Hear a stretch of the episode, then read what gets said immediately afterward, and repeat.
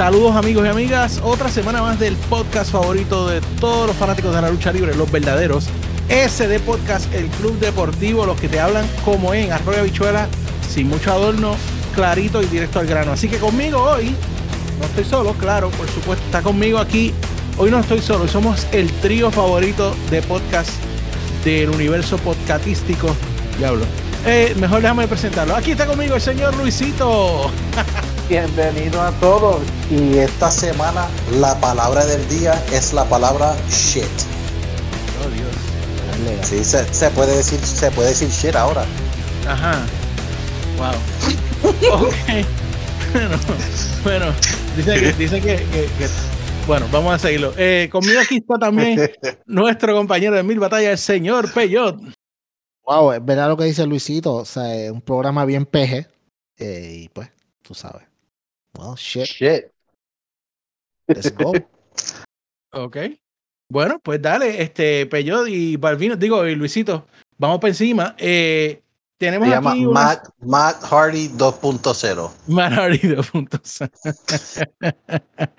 usted, usted tiene que oír el podcast hasta el último segundo, si no, usted se pierde de cosas interesantes. Anyway, vamos aquí a, a empezar primero con, como siempre, WWE. Esta semana tuvo uno de sus pay-per-views. eh, no sé cómo llamar este pay-per-view. Ya Luisito y Peyón me ayudarán con sus reviews de esto, pero eh, Se llama shit. tuvieron un pay-per-view, Exit Rules, eh, eh, donde vimos la caída del demonio Valor, del alter ego de Finn Balor, el demonio Valor. O sea, eh, un demonio con poderes supernaturales, toda la cuestión, pero no puede resistir que se rompió milagrosamente una cuerda que de hecho, Peyote, enviaste un, un meme ahí que fue que de allá arriba snipearon esa cuerda para que el demonio no ganara. Cabrón, ¿verdad? Chach. Luisito, papi, tú eres el, el experto aquí, el experto en house de, eh, de WWE y yo quiero ir que tú me digas qué hay con esto, que, cómo tú lo ves. O sea, yo sé que se buquearon un corner, yo sé que están buscando la forma de, de elevar las cosas, pero de principio esta lucha era como insípida porque hay un compromiso con Brock Lesnar, pero, pero háblame, Luisito, quiero darte los micrófonos para que tú te expreses. Primero que nada, fue una mierda. Um, it was shit.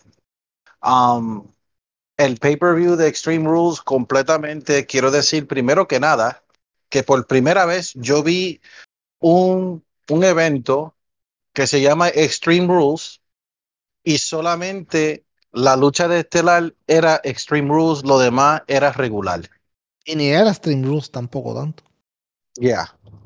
Eh, y da pena, mano, porque voy a decir esto. No fue que hubieron malas luchas, porque hubieron muy buenas luchas. Um, con la de Damian Priest, este, con Sheamus y Jeff Hardy, fue muy bueno. En sí también la de Roman y Finn Balor no tuvo mal tampoco. Lo que pasa, mano, es que, como tú dijiste, se buquearon a una esquina con el demonio Balor. Y yo, si fuera Finn Balor, después que yo saliera del cuadrilátero y va para atrás para el locker room, yo hubiese estado llamando ya a Adam Cole a ver si yo me puedo conectar con Tony Khan para yo irme para el carajo. Mano, Bueno, para eso hubiesen dejado a, a, a- a Finn Balor sin el demonio, ¿no? Era más lógico. mano, si por primera vez yo vi que un demonio tuvo medio ataque epiléptica. La verdad que sí. Por primera vez yo vi que ni el Undertaker, ni el Undertaker tuvo la canción tan larga para él luchar, para hacer un comeback como Finn Balor. Yo no entendí Don- eso, mano. De verdad, yo no. Mano, no sé. para los que lo vieron o no lo vieron, Finn Balor estaba en el piso, estaban los usos en el piso, estaba Roman en el piso. Y de repente empieza la música del demonio La- again. la- sí, la, la luz se puso roja, exacto. Se puso roja y después con el heartbeat, con el latido de corazón, pues cuando hacía tú, tú, pues Finn Balor tenía su cuerpo entero moviéndose en el piso Sí, al ritmo con- al ritmo. del, del corazón. Ah, ah, wow. Luego se, le- luego se levantó Finn Balor, el demonio, y le metieron sillazo, le metieron con candlestick. Los And he- tres le patearon y él no sold everything Wow. Sí. para que entonces fuera a la cuerda de arriba para hacer el coup de gras. Se rompe el, la cuerda de, de- el, el- el- the third turnbuckle, no sé cómo pasó, pero cayó. Y Finn Balor cayó en el piso, un spear y el demonio perdió. Esto fue uno de los peores producciones.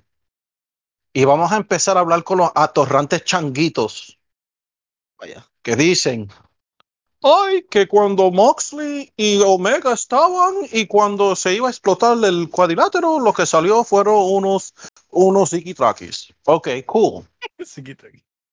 Eso, sí, porque, you know, así hablan los estúpidos. Um, eso fue un botch técnico de la gente que hicieron el pyro. De que de hecho, do- Tony Khan les cobró por ese error. Exacto. Pero si tú viste la lucha y tú viste lo, lo último, no, no solamente las luces estaban bastante rojas, aún más rojo que cuando The Fiend luchaba, también había humo por todo el cuadrilátero. Y para mí era muy imposible que Finn Balor estuviera en la cuerda de arriba y podía ver a Roman con toda la mierda que estaba pasando. There was no way que él iba a ser el, la llave de el finisher de él at all. Porque aún cuando cayó y de repente se cayó la cuerda, se cayó de cara al piso. O sea, de cara. Parecía como Matt Sydal cuando este, Nakazawa Le puso el aceite, le, le resbaló el, el- el turnbuckle. Culpa a Casagua. Se. Y, de, y después se apagó la luz, se puso regular, el humo se fue, se fue la canción, un spear, one, two, three. Ah, no, para una luz, para una compañía que es muy conocida, ok, sus shows no están buenos ahora, pero nosotros todos estamos de acuerdo que la producción de la WWE cuando, cuando hacen producción son excelentes. Ujú. Yo no, yo no puedo creer. O sea, todo el- setup de lo último de, del demonio y Roman, el The Finish, mano, eso pareció como si fuera nosotros en la, en la yarda de JD haciendo unas luces con lo que había ahí, hacer una mierda producción, mano. It was horrible. Sea, ya. Tú no haces buenas producciones, Jay. No, mano, él- Bueno, él, él- yo él- él que tiene el patio, él tiene el patio más grande de todos nosotros. Es Ah, el budget, es el, bu- el Claro. de luces, de humo. Bueno, porque lo ponga Luisito, chavo. Uno, uno ahí con, Ma- uno ahí con, con, con dry ice de ese. Oh, shit, man. Eso fue, o sea, de la misma manera que la gente, o sea, si estos changuitos van a enfocarse con el botch que hubo con Moxley y Omega y decir que esa lucha fue una mierda por el botch, pues tenemos que decir que esta lucha fue una mierda por el finish. Bueno, Es, que, es que es lo que tú dices, una cosa fue planeada y otra no. Exacto. ah, yo no sé para qué estoy en este podcast si ustedes lo van a decir todo. Dale, pues yo ah, te voy a dejar hablar, bebé. Dale. Mira, eh, además de todo lo que tú acabas de- ustedes acaban de decirle, especialmente lo último que tú dijiste, no menos importante es por qué diablos si eh, el Demon es el alter ego de Finn Balor, usa el mismo finisher.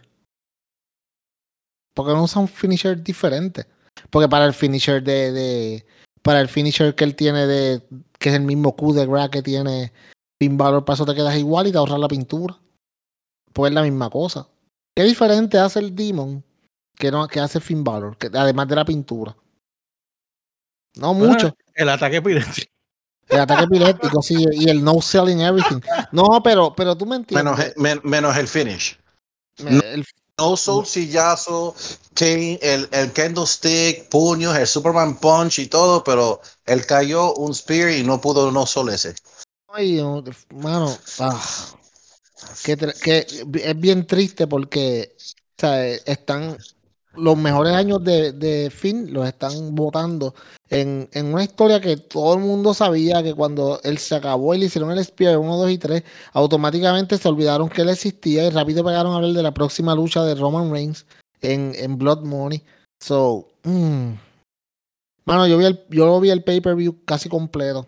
Eh, lo, cogí empezar, lo cogí cuando estaba la lucha de los usos contra contra este The New Day. Creo que fue que ellos pelearon, no recuerdo. Oh, los, los Street Profits. No, los Profits. Buena, fue buena lucha. También fueron, mano, ok. ¿Sabes lo que pasa? Que ninguno de nosotros, de hecho, eso es lo que yo venía a decir esta semana, ya que estamos hablando de eso, pues lo voy a decir aquí. Ninguno de nosotros, ninguno de los tres que estamos aquí tenemos queja de ninguno de los luchadores de WWE, porque ninguno, la gran mayoría no son malos. O sea, y lo malo, es, lo malo es el creativo. Pero esta gente, mano, están cogiendo la porquería que le están dando y están tratando de hacer lo mejor posible.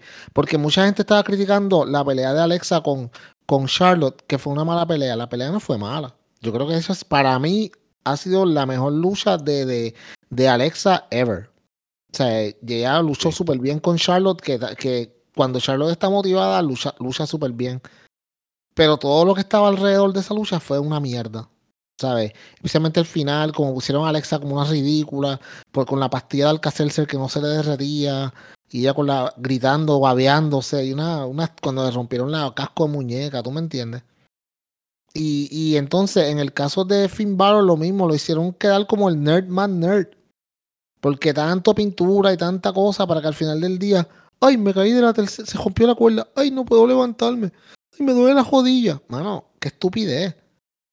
Sea, ese booking fue bien malo. ¿sabes? Y el booking en la gran mayoría de la lucha fue bien malo. Lo mismo que, que, que en, la, en la lucha de, de Sasha, de, de Sasha, de, de, Becky Lynch contra, contra Bianca Belair, que en, una, en un pay-per-view de Extreme Rules, en, eh, eh, primero al principio del show, Becky dijo, ah, aquí se vale todo, aquí no, na, nada va a permitir que yo no te gane en el medio del cuadrilátero, whatever. Se metió Sasha descualificado en un pay-per-view Extreme Rules. Y después ese finish dañó lo que yo creo fue una excelente lucha. Y, y, y, tú acabas de probar lo que yo acabo de lo que yo estaba diciendo. Todas uh -huh. las luchas eran buenas, pero lo que le están, el, o sea, la, la, historia y lo que están haciendo, la parte de la historia es una mierda, mano, porque hacen unas cosas que tú te quedas como que, pero, pero, ¿por qué tú haces esto? O sea, yo entiendo, mano, ok, yo entiendo una compañía nueva que lleva, qué sé yo, un, dos o tres meses y no sabe, y tiene un booker que no sabe lo que está haciendo, pues yo, estos errores, vamos, te los dejo pasar. Pero, mano, estamos hablando de la WWE, la mejor sí. compañía de lucha libre en el mundo en cuanto a, a, a, trayectoria se refiere. Valores de producción, o sea, tienen el, el budget más grande. Mano, ¿cómo es que tú me dices que tú haces estas mierdas? Es como que nadie piensa, nadie se sienta como que alguien, no hay alguien que diga, Coño, ¿sabes qué, Vince? Una en un pay-per-view que se llama Extreme Rules va a haber una lucha de campeonato, o sea, va a meter otra y, va a, y va, le vas a descualificar la lucha. Eso no hace mucho sentido. ¿Qué tú crees? Y lo mismo con Roman y, este muchacho y Finn Balor. O sea, ¿cómo tú pones una pelea a Finn Balor que de momento se, se, se, le mete el, el, el demonio, re, el, by the way, el demonio viene y revive de nuevo, tú sabes, resucita y, y no sells everything y de momento se rompió la cuerda, ay me caí, ay me duele la jodilla y ya se acabó, mano, no. Lo haces parecer como un mierda. Entonces sí, estás protegiendo a un luchador tuyo y todos los demás. ¿Y si Roman Reigns se lesiona este viernes? ¿Qué tú vas a hacer? Está poniendo, está poniendo, todos los huevos en una canasta, literalmente. Exacto. ¿Qué tú, vas a hacer, ¿Qué tú vas a hacer si Roman se lesiona? Porque eso puede pasar en cualquier momento. Una caída mal, se vira un tobillo, qué sé yo, que esperamos que no, mano. Yo no quiero que le pase nada a nadie. No, no se lo pero, estamos deseando, pero es la realidad. Para, pero puede pasar. puede pasar. ¿Qué vas a hacer? Porque todos los demás que tú te pusiste a luchar con él son unos nerds, todos. Todos los que Roman, todos los que Roman le gana, dime qué, qué terminan haciendo. Mierda. Exacto. Entonces, eso, la promesa si tú... antes en este año era Cesaro y. ¿Quién? ¿No te acuerdas que ah, Cesaro ahora tiene un fuego? Por eso, ni me acuerdo, ¿Quién? exacto, exacto. Por eso quién, porque ni me acuerdo. mano, el- la producción fue tan mala, ¿ok? Que si tú viste, hubo un momento, ok, ¿cómo carajo tú vas a coger a un luchador que en vida real, fuera de kayfabe, tiene su salud compromet eh, compromise con lo de COVID, que Ah, durante sí. la lucha, él se tuvo que poner una máscara Sí, una para mascarilla para meterse al público. segmento, para meterse al público, mano. Ahora, ¿Quién- quién yo no lo culpo. ¿Roman? Yo no, Sí, yeah. sí. Oh my God. Él se metió O sea, al no público y en el mismo, y en el, y él se metió al público y entonces cuando de momento yo lo veo con una mascarilla, yo como carajo este tipo, ¿por qué este tipo? Yo entiendo, mano, pero entonces Yo no entiendo, al público, No no te ese segmento, coño. Como- Exacto. Exactamente, mano. O sea, ¿Verdad, JD? Yo Si no sabía tú no miras- sabías eso. si no, tú, de verdad si- sabía. o sea, él llega un momento que él tira a Valor over the crowd y Paul Heyman está al lado de él y parece que le dio algo. Entonces, si tú estás viendo la lucha, tú te crees que le dio un knuckle, brass, knuckle, no, mano, una máscara y después lo pensar en tu vida Roman con una mascarilla. Yo no lo culpo, porque yo lo haría también. Pero si tú tienes a un luchador que ha tenido leucemia dos veces, leukemia two times, mano, porque tú vas a hacer un segmento así. O sea, esto fue, eh, fue uno de los peores pay-per-view que yo he visto en, eh, en los últimos cinco años de la WWE. Yo fácilmente pondría este como uno de los peores del año. Wow. Easy. Because es la producción, mano. O sea, tú estás mirando y tú, tú sabes, yo estoy sentado ahí, aún mi esposa me dijo, ay, pero si este, eh, ese luchador no tenía, eh, Roman no tenía cáncer en el, ya, pero ¿por qué van a poner ese tipo ahí y luchar entre la gente, man? Y él, yo no sé por qué lo está haciendo, what the- you know, yo mismito Ujú. le dije que no, pero mano, o sea, son cosas que no tienen sentido, porque, ok, AEW tiene Lights Out, AEW tiene los Street Fights, Hardcore Battles, yo no he visto a nadie desde la pandemia estar luchando entre medio del crowd. Yo he visto que han caminado como su entrada o que hay un running y estén dándose, dándose, you know, metiéndose en la pela y después se van por el crowd y no vuelven, pero de tener un segmento así delante de los... Él no, eso no ha pasado. Eso no ha pasado. Es más, si tú miras el miércoles, el mismo CM Punk, porque estaba en Nueva York, no hizo el, el, el, el, el mosh pit, Ajá. porque en Nueva York no se permite.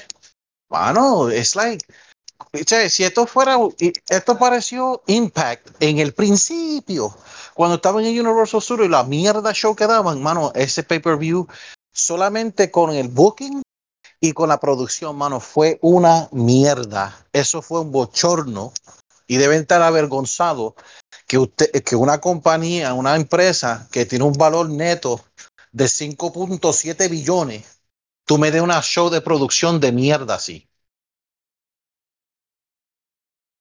Diablo. mano. Yo creo- gracias a Dios que no perdí mi tiempo, honestamente. Gracias, a Wow. nos- gracias, gracias a nosotros que we save you. Diablo. Es que está bestial, brother. O sea, Ah. oh my God. Anyway. Y quiero decir para terminar, el gran nuevo eh, campeón de la WWE. Mano, le dieron una lucha ahí mismito como tag team player. Ese ti- eh, eh, Big E no estaba ni en la cartelera. Y después hicieron una mierdita en el pre-show. Y ahora vamos a tener un six-man tag entre esto y esto y esto y esto y esto y esto. Oh, man. Al WWE Champion que tú hiciste que ganara un lunes de repente. Wow. No, no tenía lucha en la cartelera y tú lo pusiste en el opener y fue porque en el vaya, en el pre-show, tú hiciste la lucha. Bueno, pero ese, ese es Big E, eso era, este es el gran break que le iban a dar, ¿no? Yo no sé, mano. Esta gente, Diablo. no sé. Anyway, vamos a pasar al próximo tema porque de verdad que la frustración es grande, pero eh, yo creo que eh, WWE el gran problema que tiene es que está bien bipolar. Está bien bipolar. Hoy quieren hacer una cosa, mañana quieren hacer otra. Eh, se ha dicho mucho que A Vince realmente no le interesa lo que piensan los fanáticos, que él es el que nos dice lo que nos va a gustar. Eh, y recuerdo que uno, para mí, y yo sé que para ustedes también, uno de los errores más grandes que ha hecho la WWE este año fue romper al Hurt Business. Eh, Oh, yeah. y bueno, hubo mucha queja en el internet de tanto de fanáticos de WWE como del resto de, de la gente que pues ve lucha, porque la realidad es que de las pocas cosas buenas que tienes en Raw, porque Raw ha sido patético este año, una era Her Business. Entonces, tú vienes y rompes el establo. Entonces la gente se quejó mucho y ahora porque Biggie tiene un campeonato y tiene a New Day, pues los trae de nuevo y es como que, ok, eh, está bien, ustedes lo querían, aquí los tienen, pero es que hay unas cosas que después que tú las haces, tú no las puedes, no sé, para mí, en mi opinión personal, es como ese dicho de la taza, que si tú la rompes y la pegas de nuevo, jamás va a ser la misma. Y yo creo que esa es la situación de Her Business, pero me puedo estar equivocando. ¿Qué tú crees, Peyo? Eh, volvieron y ya los hicieron ver como unos nerds el mismo primer día. O sea, ¿para qué los trajeron? ¿Para se los hubieran dejado? Yo no sé, mano, es como que, ok, de vez en cuando WWE encuentran algo que le funciona, que es cool. De todo lo Que- tiran a la pared, algo se pega. Sí, y tú dices como que, ok, mano, esto está cool. ¿Por qué no lo dejas tranquilo? Y tienes que joder con eso. ¿Me entiendes? Entonces, Her Business fue un establo que nosotros dijimos, este establo está cool. Estos eran, vamos, Shelton Benjamin y Cedric Alexander, dos perdedores, que los uniste con, con, con Bobby Lashley y MVP, y juntos todos era un equipo que estaba cool. De hecho, eh, ellos solos acabaron con, con, con, con Raw Underground. So, sabes. Diablo Raw Underground. Oh my God. Sí, exa- exacto. ¿no? Lo que viene a salvar la WWE. Mira, este, pero entonces, de momento vienen, y mano, y la- los, hom- los rompen, todos nos molestamos, y ahora en, seguimos. Intentos de desesperación por ratings. Pues dicen, ah, mira, a la gente le gustaba esto, vamos a traerlos de nuevo. Los traen y los hacen ver como unos, unos geeks. O sea, para eso los hubieras dejado sin traerlos de nuevo, mano. ¿Qué porquería es esa? Yo como que, ok, de Her Business, ok. Yo dije, super cool. Va a perder Biggie. O sea, y aquí viene la grande. No, mano. O sea, yo Sí, digo va- una cosa. Yo no sé, antes de, perdona, de- disculpa, y, y con esto le paso la el, el micrófono a Luisito. Pero, mano, yo no estoy tan feliz con el campeonato de Biggie. He dicho. Luisi- Luisito, habla tu papá. Eh, yo siempre fui fanático de Hurt Business y lo que pasó en Monday Night Raw es exactamente lo que los changuitos se encojonan cuando Tony Khan dice, nosotros no somos una compañía que le insulta la inteligencia a los fanáticos. That was bullshit.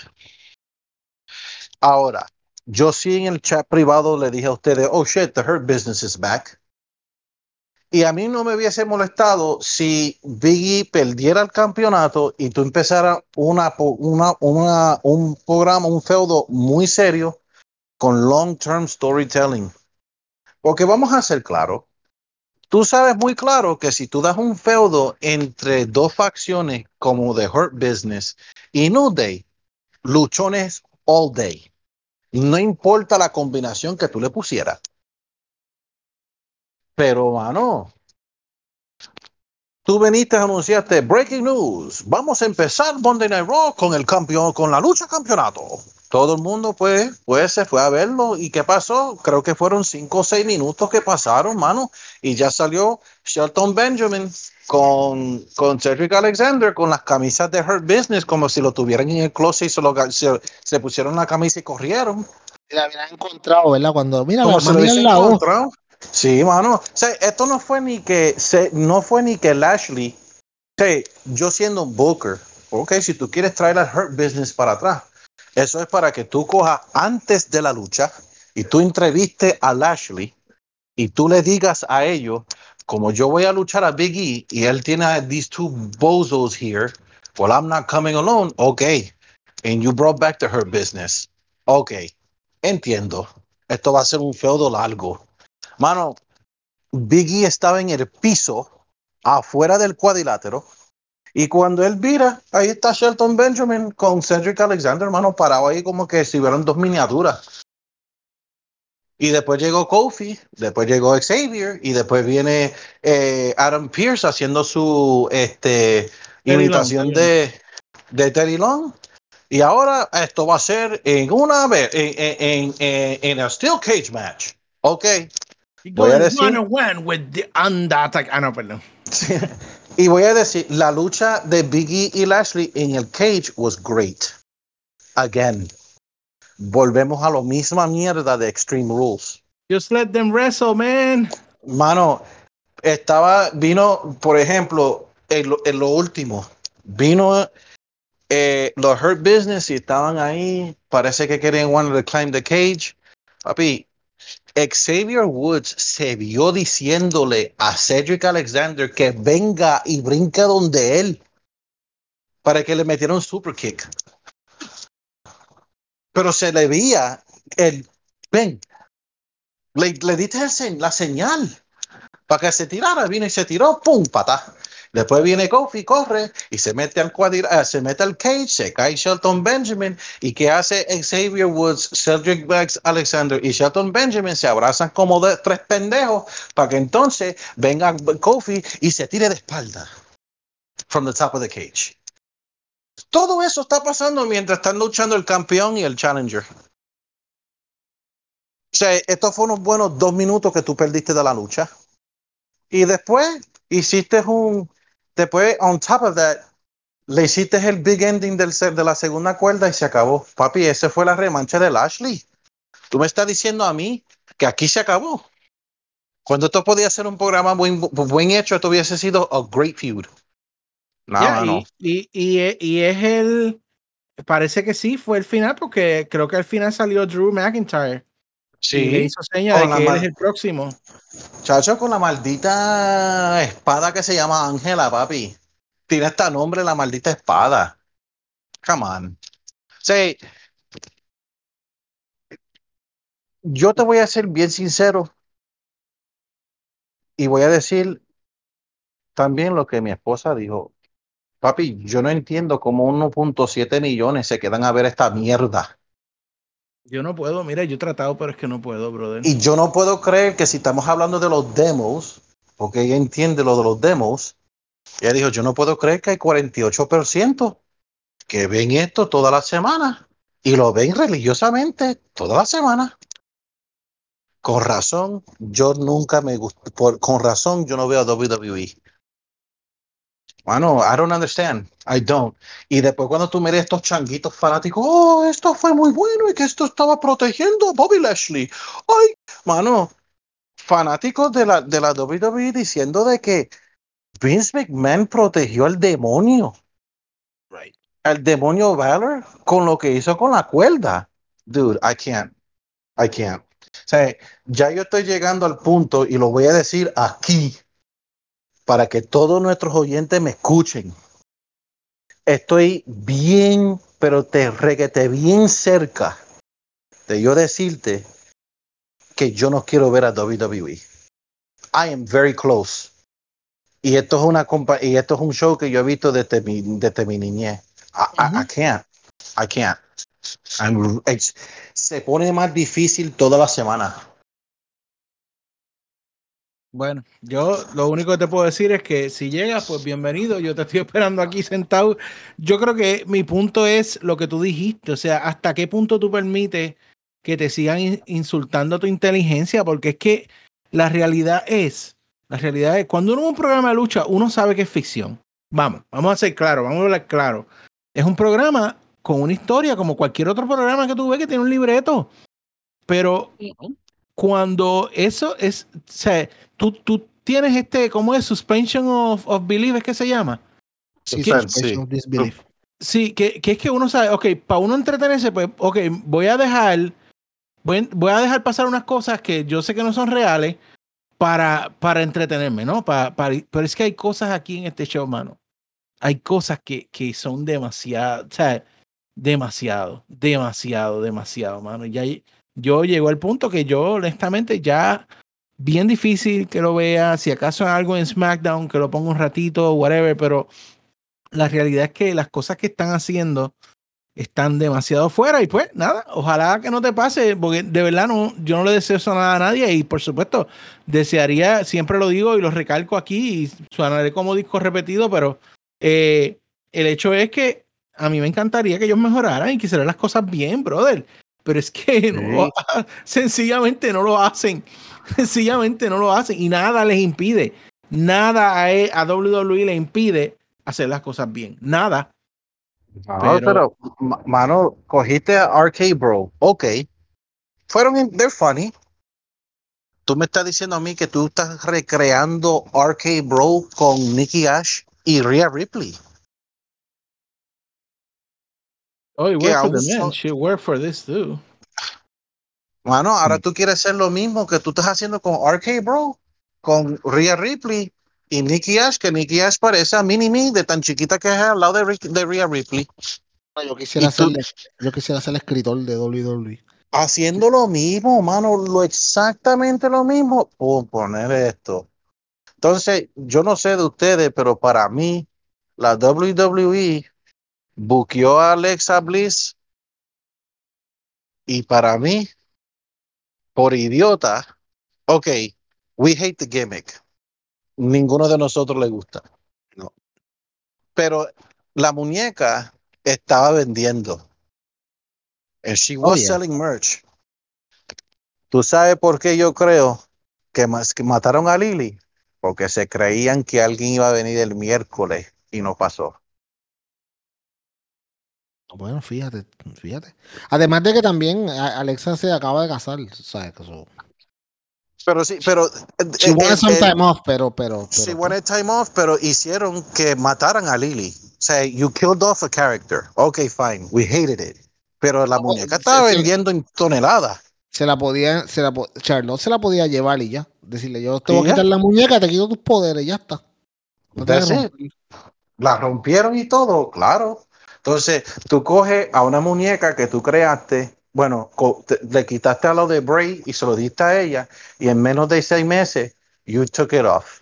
Aunque te estaba vendiendo. Why? Porque tú no querías al otro que estuviera... para mí, cuando yo vi eso, yo dije, esto parece que están escuchando los rumores que Bray Wyatt ya viene de camino. And maybe that's the reason why they killed it off. Y ahora cuando llegue, ¿qué tú le vas a hacer? ¿The Five Foot Goddess de nuevo? No tiene sentido, mano. Yo no sé, en verdad. Es una porquería, mano.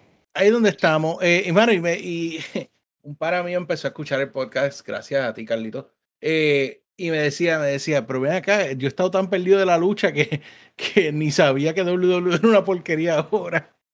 Y yo lamentablemente sí, porque él, él, se, creció con nosotros en ver la lucha y toda la cuestión. Entonces, lamentablemente ya WWE no es para nada lo que fue por muchos años y no nos interesa hacerlo. Yo creo que el, el, el, el ¿cómo se dice? El main thing aquí o lo más importante es que ellos siguen haciendo dinero y mientras eso siga pasando, pues yo no creo que haya mucho cambio porque mientras haya venta, mientras tengan contrato de televisión, eso va a seguir como está. Y hablando de contrato de televisión, eh, hay dos puntitos más que quiero discutir de, de, de, Raw, pero antes de ir ahí, eh, hubo un tema que Peyo trajo aquí hace poco eh, relacionado a lo que va a pasar o lo que ya empezó a pasar realmente cuando las cadenas vean que AEW está haciendo unos buenos demos y llegue el tiempo de renegociar con WWE el contrato. Eh, y creo que vi un artículo, eh, Luisito, que tú compartiste eh, sobre lo que ya se está discutiendo de cómo AEW está logrando esos demos por mucho más barato que lo que sale de WWE. tras que eso, también te envío un artículo de que hay un problema con YouTube TV y NBC, porque NBC les quieren jorquetar, como decimos en Puerto Rico, el Ujú. Peacock App, el Peacock App a los miembros de YouTube TV, que de hecho ese es el servicio que yo tengo. Y no hace sentido porque sería pagar dos veces por el mismo servicio, pero, eh, pero eh, el, el impulso que tiene NBC es con el Peacock App. Ellos piensan que ahí es que está el revenue. eh, y para eso compraron el WWE Network. Pero realmente les está dando algún resultado cuando los números del Peacock App no están buenos y ellos están impulsándolo de esta forma para sacar algún tipo de revenue. O sea, ah, Luisito, tú eres un hombre de negocio y, y Peyot, obviamente, fue que él trajo el punto originalmente. Eh, ¿Qué piensan sobre estos updates que hemos visto de NBC y, y la lucha de las cadenas? Bueno, hay que hablar la verdad que muchos no se han dado de cuenta. Y esto le doy crédito a WrestleNomics. Ellos hicieron una comparación de el viewership de Monday Night Raw de enero a septiembre 2011 y de enero a septiembre de este año. O sea, un promedio de 10 años. Raw ha perdido 63% de su audiencia, porque el average en el 2011 era 4.9 millones de personas veían a Monday Night Raw y hoy el average es 1.7 en 10 años. Entonces, hay que decirlo para que todos los que, el que nos escuchan, para que nosotros seamos los que te eduquen, porque hay otros podcasts que son unos mamones y son comprados y nosotros no somos, no estamos vendidos con nadie. Este, o sea, de ejemplo, el canal de NBC tenía a la- al show de Friends. Ustedes saben ese show. Ese show, o sea, ese show tenía alto demo, pero en CBS estaba Murder She Wrote y CSI, o sea, los y ellos tenían el viewership más alto, pero y había más alto que Friends, pero los demos eran más o menos igual. Entonces nosotros vamos a llegar ahora que en el 2023 los dos, AEW y la WWE, van a negociar los derechos de la televisión, porque los dos se le vencen en el 2023. Entonces, lo que tú estás viendo es, se, tienen que, ellos, o sea, la gente tiene que aceptar que los demos son lo que hace que el canal se gane plata. Porque cuando los comerciales vienen, ellos pueden cobrar.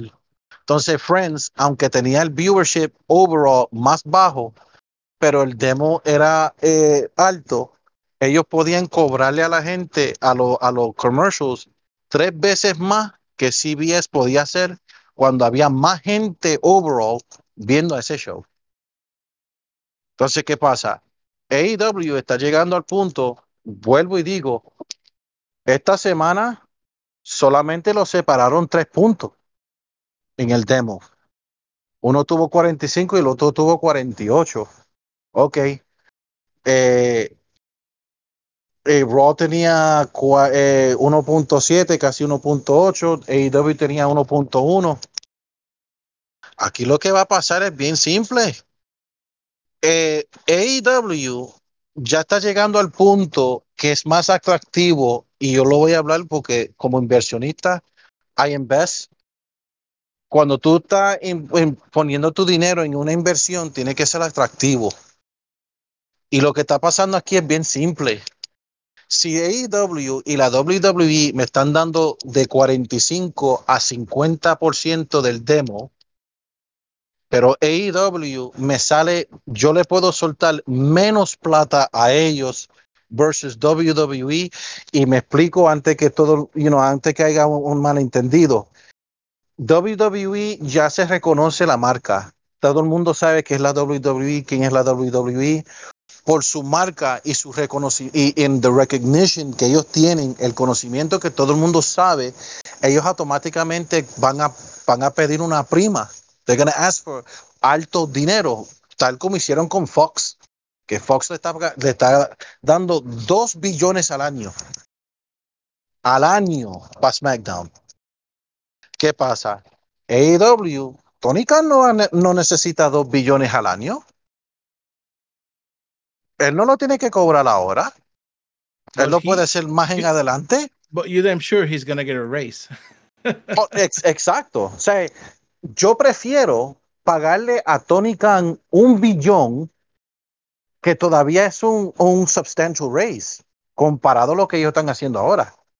Yo prefiero pagarle un billón de dólares a AEW que yo pagarle 5 billones a la WWE cuando yo puedo cobrar lo mismo para los dos en advertising. Pero ¿qué pasa?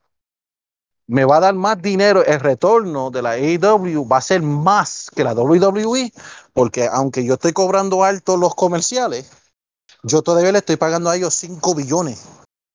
Mientras yo voy a cobrar lo mismo con los, los comerciales y el advertising con AEW, y lo único que le voy a dar son un billón por ahora. Por ahora. Y eso es algo que lo van a hacer, guay, porque AEW ahora mismito, sea, ellos tienen maybe, what, 300, 400, ¿cuánto es el deal de ellos so far? Como 300 millones o 400 million. I Los derechos de TNT. Peyor es el que sabe.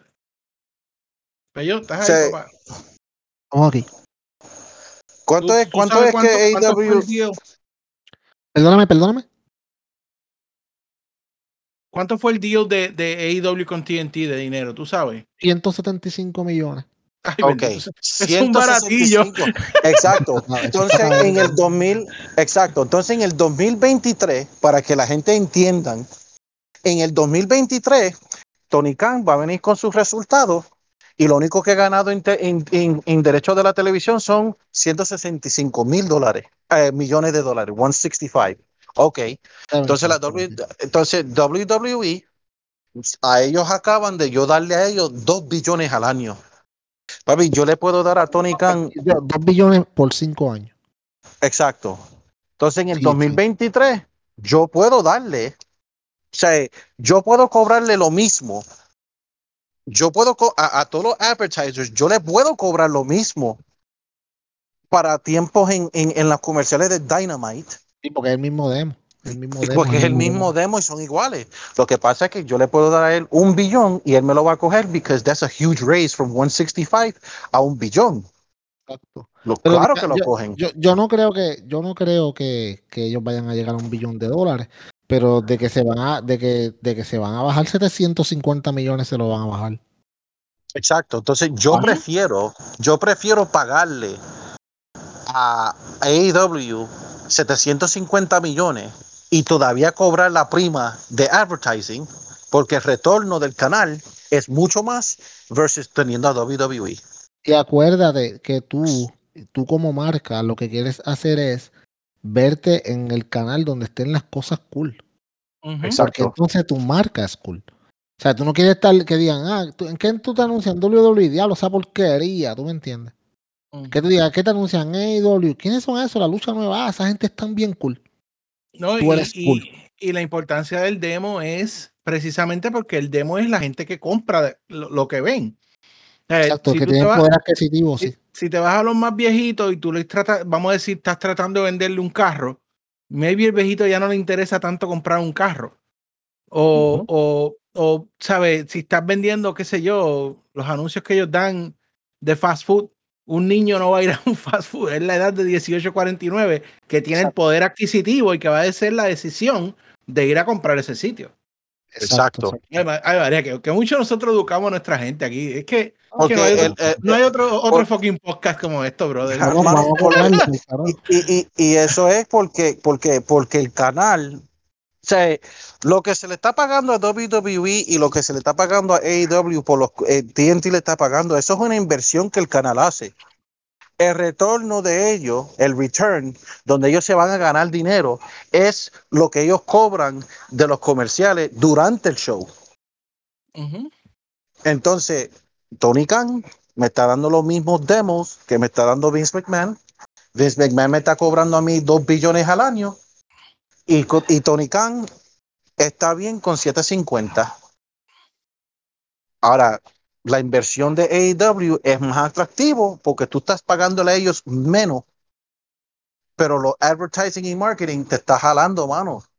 Entonces, eso es el, eso Es la razón que la gente tiene que despertarse, especialmente esos changuitos en Twitter y esos changuitos que escuchan otros, otros podcasts estúpidos, tienen que entender, no importa, no importa de que WWE tenga 1.7 y Dynamite tenga 1.1. Ahora, hay que también ver la otra, el otro lado de la moneda en el aspecto del overall viewing. Tú tienes a AEW que lleva dos años la semana que viene en TV, en, en TNT, y vuelve otra vez, otra vez, 500,000 short para pasarle overview, el overall viewership a Raw. Una, un, un show que ha estado en la televisión desde el 1993. O sea, en dos años, la televisión, el mundo de la televisión, te va a enseñar a ti quién es el, quién es el the number one wrestling promotion in the world. Y yo no creo que en el 2023 sea WWE, por lo que yo acabo de explicar. Muy bien. Eh, Peyo, ¿tienes algo más que añadir a todo esto? ¿Para qué? Si este tipo dio una clase aquí de, de economía y todo. hay, hay examen mañana.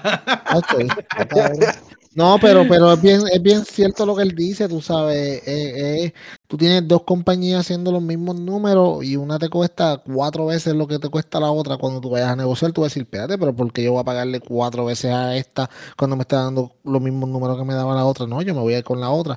La cosa es que también, eh, acuérdate, ahí entonces Tony Khan empezó con TNT, ya tienen una buena relación, TNT está completamente emocionado con ellos porque ellos le están dando números. O sea, ellos tienen, ok, mi gente, TNT ahora tiene el, el número, programa número uno los miércoles, el programa número uno los viernes, porque Rampage está ahora mismo sacando números de número uno. Quizás no son unos demos exagerados, pero son número uno que ellos lo que quieren es el demo. Cuando corren NBA on TNT los martes, esa gente se quedan con el canto.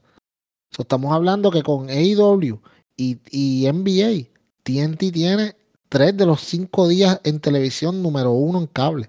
¿Tú crees que esa gente van a dejar ir a AEW? No. Papi, esa gente le va a decir, ¿cuántos que tú quieres, Tony? Tony le va a decir, yo quiero tanto. Ok, pues toma 100 por encima para que, para que estés contento. Entonces, por eso es que pueden firmar a tanta gente. Y la gente dice como que, ay, pero ¿cómo siguen firmando gente? ¿Y qué van a hacer con tanto? ¿Cómo va? ¿Esta gente van a pagar eso? Bueno, él paga ahora. Y cuando entonces tenga el return of on investment, que va a ser cuando venga el nuevo contrato, Tony Khan va a estar como tío Rico McPato nadando en dinero. Yep. La Ay, verdad. ay. Bueno, muy bien. Ahí está, educada nuestra gente de SD Podcast. Dos puntitos más de WWE. Cogemos la pausa para ir a Dynamite. Eh, yo- eh, perdón, Luisito, sé que estás bien emocionado con Bearcat. Eh, hablamos, por supuesto, de Keith Lee. Ah, vi la entrevista que le hicieron después de, de Raw. eh, y claramente es un, es un heel turn. No sé, tengo que ver más. Tengo que ver más porque es que como estoy tan desilusionado con WWE, tú sabes que hoy hacen una cosa y mañana hacen otra. Eh, dame, dame tu opinión en esta de, de Keith Lee Burkett ah, y dónde tú crees que va esto. ¿Lo veremos contra Biggie en un feudo por fin? yo creo que sí. Yo creo que sí. Um, de que lo gane es otra cosa, pero de que esté un feudo, sí.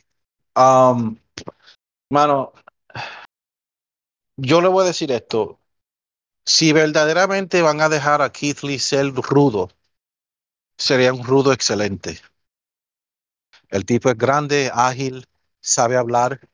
Um, ya tiene como un poco de attitude.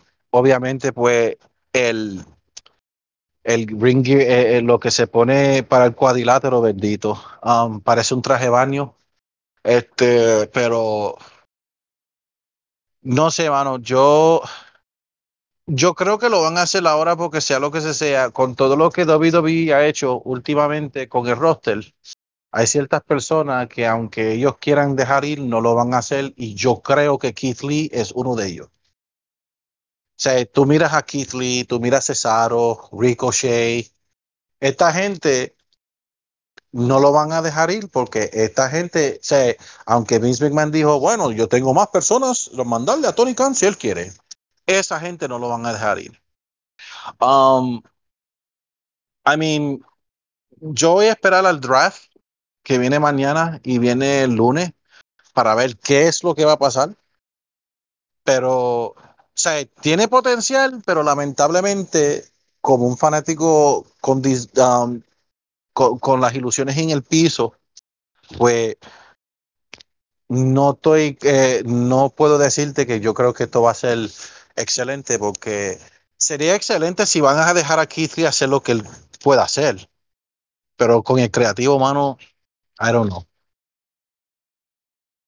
Bellot, ¿qué tú crees, papá? Ay, mano, qué porquería, de verdad. Eh, eh, es que, ok, ¿cómo puedo decir algo que no suene tan malo? Mejor no voy a decir nada, de verdad, es una mierda. Keith Lee era perfecto como estaba, ¿por qué cambiarlo? Él no necesitaba ni ser Bearcat para ser rudo, él lo podían hacer. Este, Él no necesitaba ser Lim- rudo. Limitless para hacer. eh, Es que, vamos a decir, vamos, vamos a decir que sí lo querían hacer rudo. Él podía hacer Limitless, Limitless que, eh, Keith Lee rudo también. ¿Qué lo subiste entonces de técnico? Anyway, un caso similar es China Baszler, que parece que ahora la van a dejar ser la misma de NXT. ¿Qué tú crees, Peyot? Yo no creo que eso vaya a pasar, de verdad. Yo creo que eso es una ilusión que nos están vendiendo. Ojalá y fuera así, pero eso no va a ser así. So, como dicen en, en Puerto Rico, no se vistan que no van. No Luisito. ¿tú crees que China va, va ahí?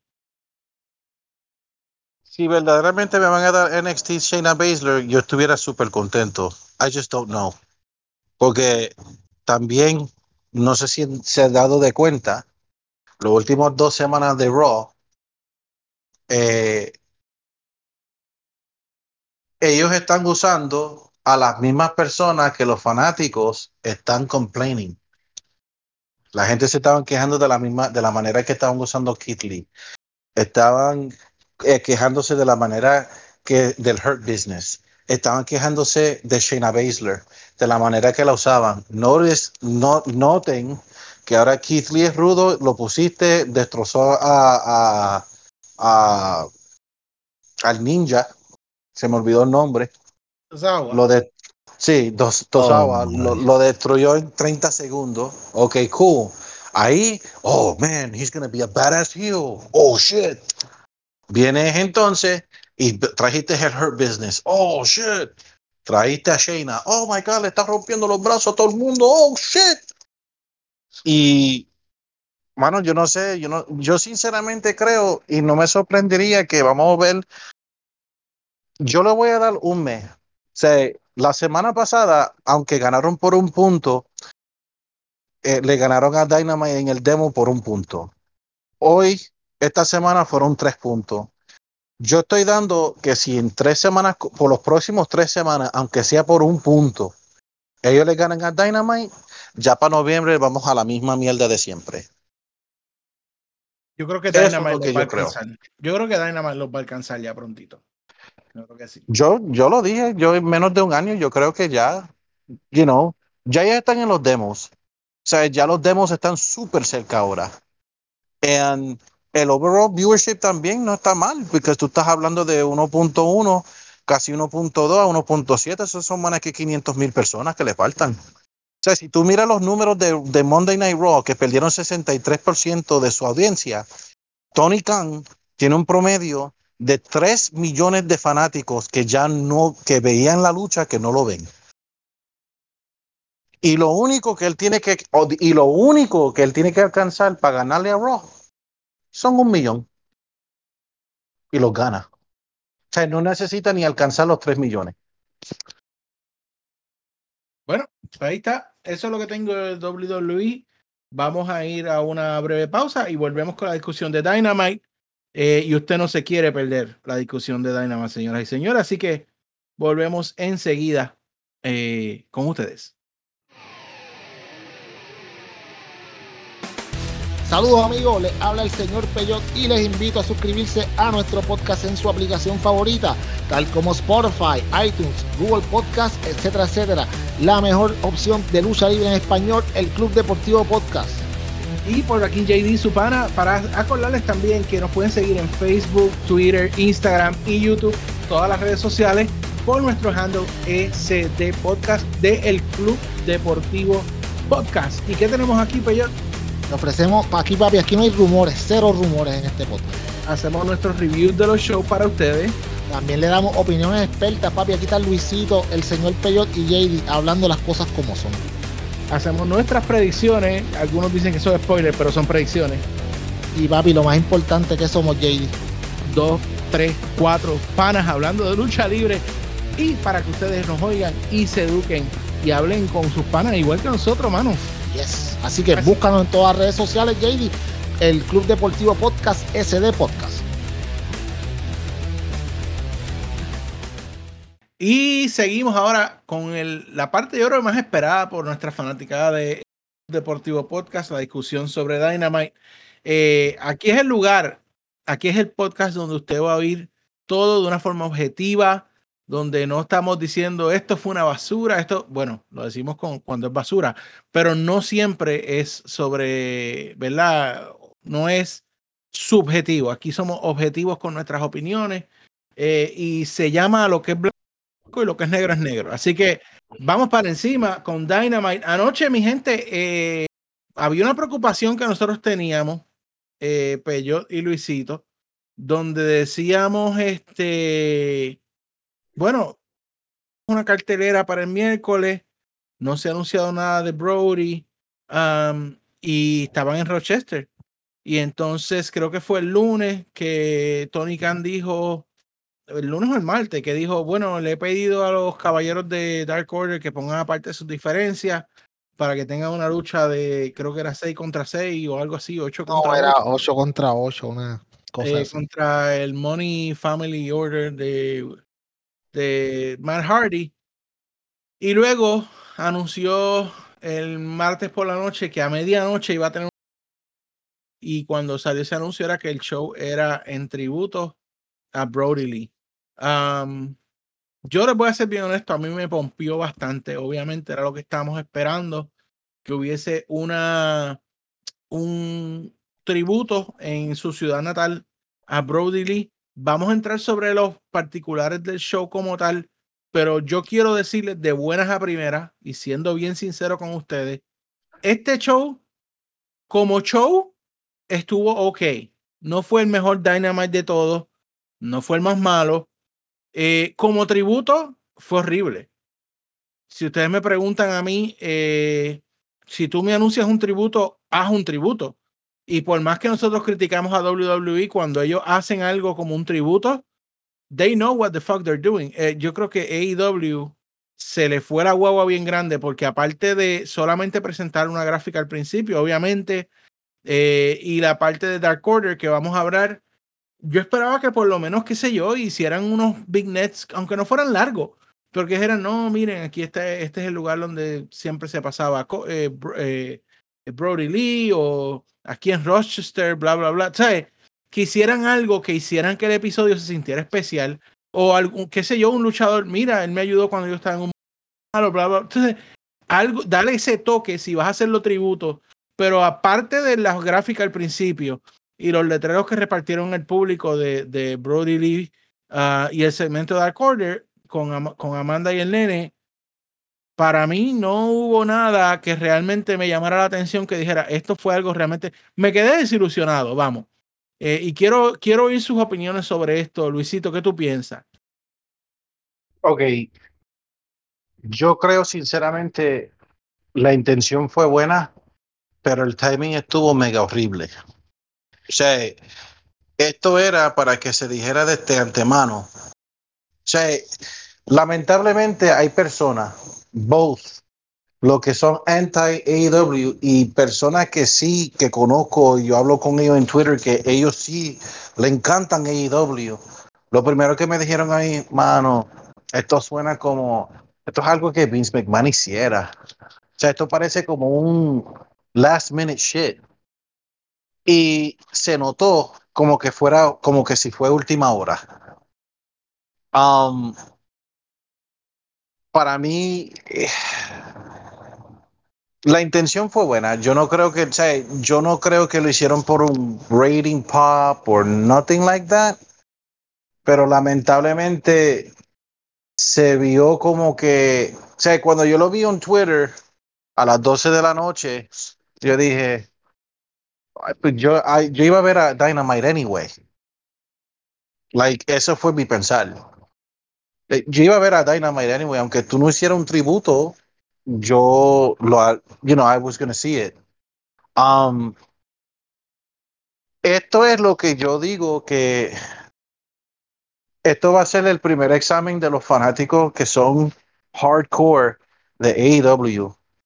Para mí, no fue ok. Nosotros estamos diciendo ok porque esta gente cuando tiran bomba, tiran bomba. O sea, cuando AEW decide de tirar todo a un show, uno se queda mega pompeado que, you know, super psyched and everything.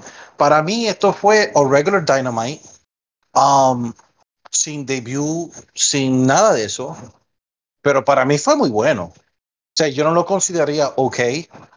Con lo de Brody, well, yo no sé. Yo como que, sea, porque a la misma vez ellos, ellos, él sí anunció también ese mismo día que ellos eh, a- eh, abrieron una, una fundación de John Hubert, de Brody, de Brody Lee. Yeah. Este, y para mí, yo no sé, yo para mí creo que maybe, y esto soy yo nada más, aunque los changuitos hay, aunque haya changuitos que me van a escuchar y digan, ay, que mira, este con las excusas. No, yo para mí creo que él lo anunció porque lo que él quería en sí, que era Minus One y Amanda, y también la fundación, todo llegó a la vez, y ahí entonces, pues vamos a hacer un tributo de, de Brody Lee. Y no fue, o sea, para mí fue la palabrería, porque si tú dijeras el show de Dynamite va a ser dedicado a Brody Lee, entonces tú no estuvieras crítica. Ok. Puedo, ya, puedo. Dale, dale. Eh, exactamente eso fue lo que él dijo. Él dijo, de hecho, el tweet lo subió a las 12 de la noche por la razón específica que era en ese momento, era miércoles, y él era is, Wednesday, you know what that means. Entonces él dijo, esta noche Dynamite es en, es en vivo de Rochester, en la casa de Mr. Brody Lee. Esta noche tenemos una, un gran show dedicado a la memoria, con una, con un, pues, con un special card, incluyendo una- un campeonato de TNT y eh, es un título que por, que por siempre va a ser sinónimo con su, pues, con el legado de Mr. Brody Lee. Pero él no dijo que iba a ser un tributo. Un show tributo fue el show que hicieron cuando, en, en cuando él falleció. Esto fue dedicado a la memoria de Mr. Brody Lee, que, como tú dijiste ya, eh, en, de en ese mismo miércoles, a exactamente a las 12 de la noche, el presidente y dueño de la compañía hace un tweet diciéndote que va a ser un show dedicado a la memoria de él. Ese, al otro día, ese mismo miércoles, pero por el día, anuncian la fundación junto con la familia. Ese mismo miércoles, en el show de Dynamite, abre con, obviamente, con el con dedi- eh, dedicado a la memoria de John Huber. En el mismo show de Dynamite, en el tope de la hora, que es generalmente uno de los puntos más importantes del show, pusiste al Dark Order, que era donde estaba Mr. Brody Lee. Luego tuviste una lucha en pareja entre eh, con Ty Conti y Anna Jay, que eran de Dark Order con Mr. Brody Lee. Salió Amanda Huber por primera vez en televisión, en, entre comillas, en personaje, con, con Minus, con Negative One tirando, tirando los papeles, igual que su papá. Uniste al Dark Order de nuevo en la causa de Mr. Brody Lee. Y en todo el show la gente estaba casi muchas veces chanteando Mr. Brody Lee. Yo entiendo lo que ustedes dicen. Y lo que dice JD, eh, lo que está diciendo Lucito ahora es muy cierto. Si tú hubieras dicho que hubiera sido un show, o, o JD, uno de los dos, que hubiera sido dedicado a la memoria, pues, pues hubiera sido diferente. Eso fue lo que él dijo. Él nunca dijo que era un show tributo. Porque el show tributo ya lo habían hecho. Bueno, dedicado a la memoria o no, yo creo que Brody se merecía más. puede que yo esté equivocado. No, No, sé. no, yo, no- yo no estoy diciendo yo. que. Yo, yo- entiendo, yo entiendo que la cartelera estuvo situada en quizás personas que eran cerca a él, pero yo lo que digo es que, o sea, aparte de la gráfica, ¿qué más? ¿Tú, me entiendes? O sea, sí, No, ¿qué más tú- Amanda, Amanda, bueno, pues lo que te digo, o sea, estás en Rochester, estás en la casa de él, por lo menos, mira, no, no tiene que ser, no tiene que ser una película, pero un big net de, de cinco segundos antes de cada lucha, whatever, que diga. la- eh, esa te la puedo comprar, eso yo te lo puedo comprar. o sea, eh, hazlo sent- yo sentí que fue un Dynamite regular, que tampoco fue uno de los mejores Dynamites del mundo y tampoco podemos esperar que tenga que, que AEW tenga 100% todo lo- todas las veces. Y de hecho, después de Grand Slam, que Hello, Grand Slam es como que fue el Grand Slam de AEW, pero, pero por lo menos hazlo sentir, hazlo sentir algo, qué sé yo, ¿me entiendes? Como, ah, ah, ah, darle un toque, es lo que yo estoy pensando, no sé, quizás estoy No, mal. no, No, no, Yo- que estar mal, es tu, es tu opinión, se respeta. Yo estoy de acuerdo, o sea, pero yo diciendo lo que él dijo, ay, se la compro, porque aún el final fue inspirado por Brody. Exacto, era la correa que él, que él elevó a otros niveles. Bueno, So, you know, I mean, pero again, no me digas que fue ok, JD. Esto lo que pasa es que cuando no, tú ves a WrestleMania semanalmente, es verdad, verdad. sea, porque para mí fue excelente. It was a normal dynamite. Eso Eso, es lo que, eso es lo que a mí, o sea, esto era lo que yo estaba esperando. Yo estaba esperando a regular dynamite. Yo no quería ver un dynamite que me trajera Bray y este y el otro, mano, because that's overwhelming. Entonces, cuando tú tienes un episodio en cierto, en cierto modo es sabía que, overwhelming. yo, y- yo y sabía que cuando Bray no normal. venía. Sí, pero cuando, pero, o sea, yo no creo que fue ok. Lo que pasa es, mano, cuando tú estás teniendo pay-per-view. O sea, vamos a mirar desde este verano, mano. En el verano, en julio, tuvimos five pay-per-view shows for free. Después tuviste two more con Grand Slam Night 1 y Grand Slam Night 2. Mano, hay 12, hay 12 semanas en el verano. La mitad fueron de show six- especial. La mitad fueron shows especiales. So cuando tú vienes a ver un regular Dynamite, it's like, oh, it's okay. But it really wasn't okay porque empezaron nuevas historias, empezaron yeah. nuevos feudos. Y, sea, I, I liked it. I did not, sea, yo para mí le di un B+. Bueno, pues vamos a hablar de Dynamite para que, Vaya, para que dale, entonces vamos allá. ustedes me digan. Empezó caliente, obviamente, uh, Jungle Boy con Adam Cole. Ah, yo estoy de acuerdo, creo que fue Luisito que lo dijo recientemente. eh, esto va a ser imposible que Adam Cole se mantenga de rudo por mucho tiempo. O sea, ese Adam Cole baby que cuando él entra, mano, it's even, nosotros sabemos que TNT le baja el volumen. Yo doy fe de eso, pero se oye fuerte con, con velocidad. Eh, y, y definitivo, pues Jungle Boy obviamente también tiene su, tiene su crowd que lo está siguiendo. Eh, y esta lucha para mí estuvo muy buena. Para mí esto fue una escuelita para Jungle Boy. Eh, me parece que Jungle Boy sigue su camino poquito a poco, pero firme eh, a donde tiene que llegar. Eh, no sé, había un atorrante por ahí que le dio like a un, a un eh, tweet de Adam Cole diciendo que Jungle Boy no es el futuro, que Adam Cole es el futuro. Eh, pero pues, ¿qué podemos hacer, yo. verdad? Todos tienen momentos de, de flacidez. No, bueno, eh, bueno, tú me perdonas. Ok, ok, ok, ok, ok, ok. Vamos a, va- vamos a, es que a mí no me gusta hacerte pasar bochorno frente a la Ay, gente. ay, ay, bello, ay, bello. Amiguito, amiguito. De verdad, de verdad, ok, nosotros sabemos que sí. Eh, Jungle Boy es, es el futuro, pero vamos. O sea, Adam Cole ahora mismo, la, es más, yo te voy a decir más. Y a mucha gente va a decir, tú eres loco, pero es la verdad. A largo plazo, la firma de Adam Cole es más importante que la de Brian Danielson y la de CM Punk. Se la compro. Yo estoy de acuerdo con eso. Por lo tanto, ¿por qué? Porque, o sea, eh, Adam Cole tiene 32 años. A Adam Cole le quedan fácil 14, 15 años en su prime. Tú sabes, con nombre. Este tipo acaba de llegar, está ridículamente over. Yo entiendo que Jungle Boy sí va a, ser, va a ser un futuro, pero el verdadero futuro ahora mismo, y Tony Khan lo sabe, es Adam Cole. sea, no es, ok, no es que Jungle Boy no sea tan bueno, pero en Adam Cole tú tienes el total package. El tipo habla, el tipo backs it up in the ring, el tipo tiene carisma. O mano, y yo entiendo, sí, Jungle Boy es un, un, un talentazo en el futuro, va a ser un talentazo. Pero vamos, con Adam Cole ya tú lo tienes ahí, ready. Jungle Boy tú lo estás desarrollando. ¿Me entiendes? Pero mira el contexto de lo que se habló. Yo estoy completamente de acuerdo en todo lo que tú estás diciendo. Pero. Adam Cole no es el futuro. Adam Cole es el ahora. No, no, no, no, no, no, no, no, no. Ah, no. no. Oh, Luisito, dile tú, dile tú quién es él ahora, Ok. Luisito, díselo, díselo. O díselo. sea, él es el futuro eh, eh, short term, exacto, él es el fu- eh, there you go. en Exacto. corto plazo. Sea, porque también, si notaron en la lucha, sí, Jungle Boy es el futuro largo plazo. Porque si tú escuchaste a JR en el anuncio, ¿cómo lo llamaba en la lucha? Jungle Jack Perry. Él, siempre, él lo ha dicho, sí, exacto. Yo siempre lo llamamos así. O sea, él ya está, sea, porque obviamente Jungle Boy a los 32 años no se va a llamar Jungle Boy. No, exacto. Jungle Man. O sea, No, but he's es gonna be the Jungle Boy. He's gonna be Jack Perry. That's it.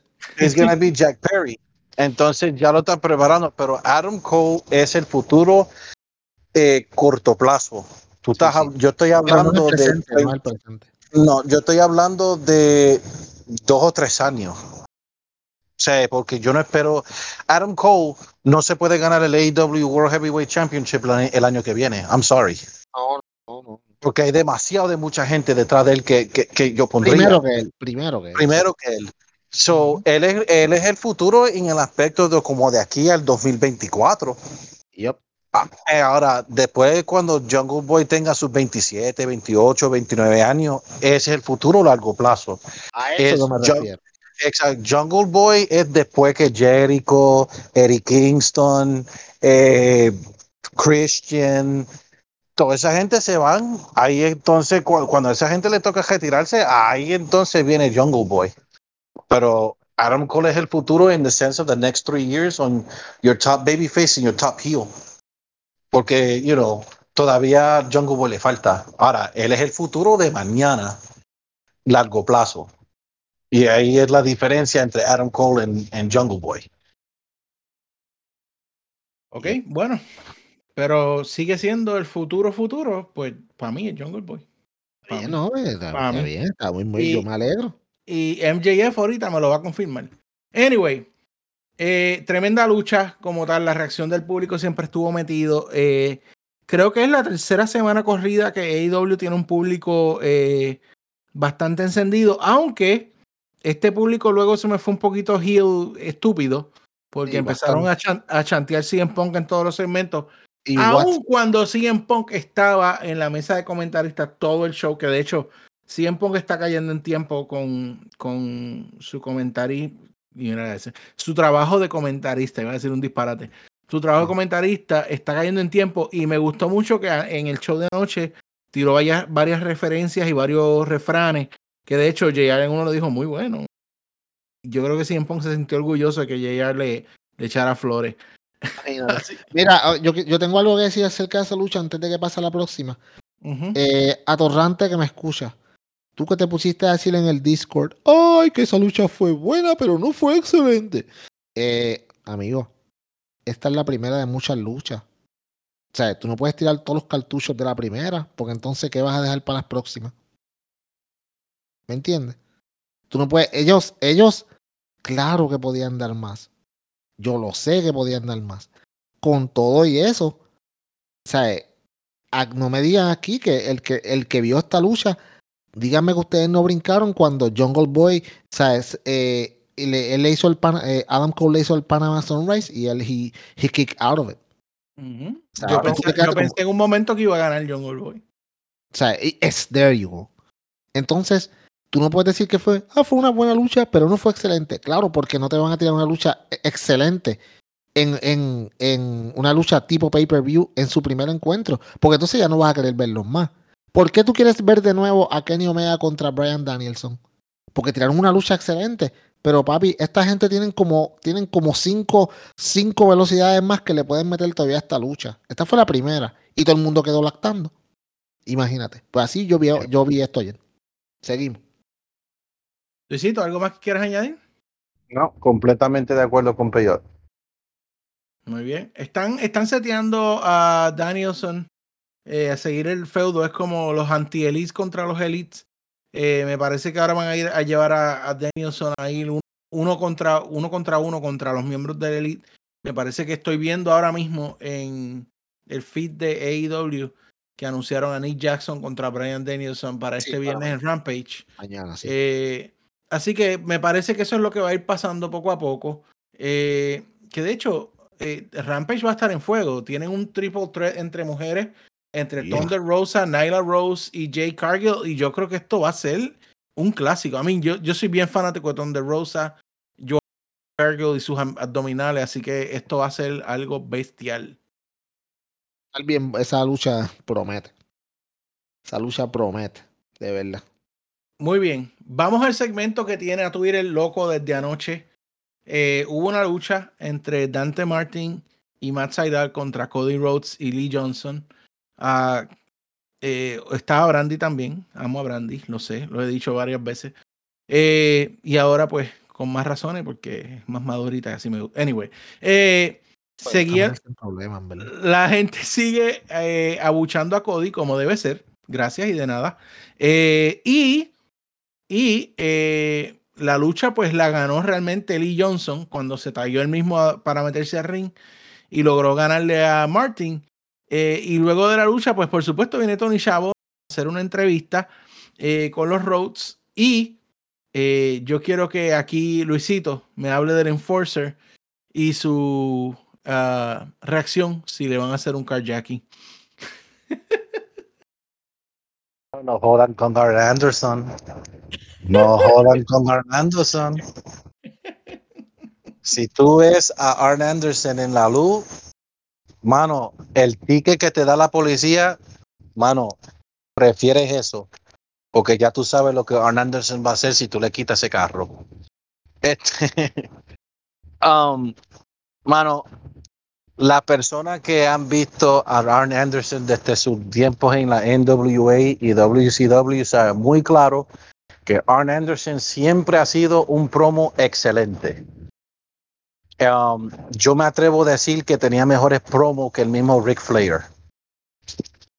Este, bueno, parece que Arn Anderson se encojonó con, ¿sabes? Porque primero que nada le patearon el hijo en la cara porque Malakai lo de- destrozó al hijo. El pobre Arn Anderson se cayó de culo. O sea, Arn Anderson ha pasado unas dificultades con Malakai Black por culpa de Cody. Este, y cuando ya Cody empezó a hablar, le dijo que se callara la boca. Y le dijo a Cody, vino y destrozó a Cody. Cuando le dijo a Cody, tú eres el tipo de persona que si tú estás en la luz en un carro y te lo roban, tú le darías el carro para que no te hagan nada. Sí, cógelo, para que, pero no me hagan nada, cógelo. Yo no. Si a mí me quieren quitar el carro, yo salgo, yo saco al gato y le pongo, le, le vuelo los sesos a ese tipo.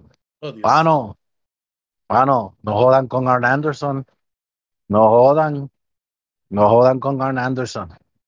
Arn Anderson, si ustedes lo ven, mano, yo, cuando, yo- cuando yo me encuentre con malote que quieren hacerme algo, yo quiero a Double A Arn Anderson al lado mío. Eso es lo único que voy a decir. Sa- yo. En un lado, mano, en un lado yo quiero a Arn Anderson y en el otro lado quiero a Eric Kingston y yo estoy bien, papi. Pero yo, Ok, yo necesito que todo el que está escuchando este podcast se acomode ahora, se siente, si está guiando, que se eche para el lado porque vienen palabras fuertes ahora mismo. Eh, yo creo que la historia de Cody Rhodes es la mejor historia que está corriendo en AEW ahora mismo. Te la compro. De hecho, es la mejor historia que ha corrido Cody Rhodes en la compañía. De hecho, es la mejor historia en muchísimo tiempo. La segunda mejor historia que ha corrido, creo, y me atrevo a decir la segunda mejor historia que ha, corri- que ha corrido en todo Dynamite. Después, obviamente, la de Hangman, que es la mejor. Es la de Cody Rhodes. ¿Por qué, mano? Porque si hay alguien que está sabiendo utilizar los recursos que tiene para hacer un turn que todo el mundo espera, pero que te lo están dando con el slow build mejor que hay, es Cody. ¿Por qué? Porque Cody ahora mismo, él, él sabe que la gente no lo quiere. Él sabe que la gente lo abuchea todo el tiempo. Y como lo están haciendo y como yo veo que lo están llevando, es que Cody Rhodes eh, va a terminar siendo un demente que obviamente se va a convertir en heel, pero va a ser un heel desquiciado porque el tipo no va a poder soportar que él era el querendón y al final del día terminó siendo el malo, el más odiado. Y que para él él está haciendo las cosas bien. Exactamente. En su mente. él está bien. Y de hecho, los que vieron ayer Roads to the Top, el tipo está tan cabrón que él está utilizando. El tipo, mira si esto está tan bien planeado, mano. Por eso es que esta compañía está cabrón. Que si tú ves Roads to the Top ayer, tú ves destellos de ese mismo personaje en su, en su show de reality. Lo cual te hace a ti decir, ok, si esta historia está interesante para mí, yo también tengo que ver el reality. Porque aquí están pasando cosas que directamente las puedo ver en la televisión. Y eh, ayer yo vi el, show Roads to the Top, que by the way, mano, estuvo bastante cool. Y a mí no me gustan los reality. La parte reality era una mierda. Pero lo, pero lo de los las cosas backstage de AEW estaban súper cool. Y by the way, eh, Teal Rhodes es la estrella de ese show. Cody, te vas para el carajo. Eh, esa tipa, la, la, hermana de Cody, es muchísimo mejor siendo heel que él mismo. La tipa está cabrona, de verdad. Tienen que ver esa pendeja. Tipa es la mejor. Yo la tuiteé y todo y me contestó y todo. Yo estaba pompeado. Mira, eh, eh, ¿cómo te digo? Pero la historia de, mano, lo que están haciendo con Cody es magistral. Yo te digo una cosa, mano. Ustedes saben el odio que yo le tenía a Cody. No more, bro. Este tipo es, mano, y este y esto es tan brillante que esta gente están cogiendo de pendejos hasta los mismos dirt sheets, porque las historias que están corriendo hoy, los EVPs no se llevan y tienen una guerra todo el tiempo. ¿Por qué ustedes creen que Cody Rhodes se está separando y no aparece más nada en los blogs de The Elite y aparecen los de Sammy Guevara? Y hasta en el blog de también de este otro muchacho de Ethan Page. ¿Y por qué no aparecen los de en los de en los de The Elite? Todo esto es parte, mano, esto está fríamente calculado para que la gente hable de eso. Y al final del día, Cody se va a creer, no, yo estoy bien, todos están mal. Y él no se va a dar cuenta de lo que él está haciendo y de lo mal que él está. Y eventualmente se lo va a ser un heel desenfrenado, un loco. Mano, tú sabes, yo, yo te digo, yo espero el día que él va a destruir a Arn, él va a destruir a su hermano, el primero que se va en volanta va a ser Lee Johnson. O sea, esta historia va a estar cabrona de verdad. Y no tiene ni. Estas son. Bueno, no son historias que no tienen ni que llegar a un campeonato. Es simplemente una historia de un tipo que lo tenía todo y creyéndose que tenía el mundo a sus pies, se, se, creyó mejor que todo el mundo y terminó, y terminó siendo, mano, echado para un lado por todos los que él quería, porque al final del día terminó haciéndole daño. Una historia bastante clásica, pero bien pensada, mano. Holy shit, so good. Mano, tú te imaginas la promo cuando él se ponga heel y él le diga a los fanáticos, papi, yo fui el que traje lucha para atrás.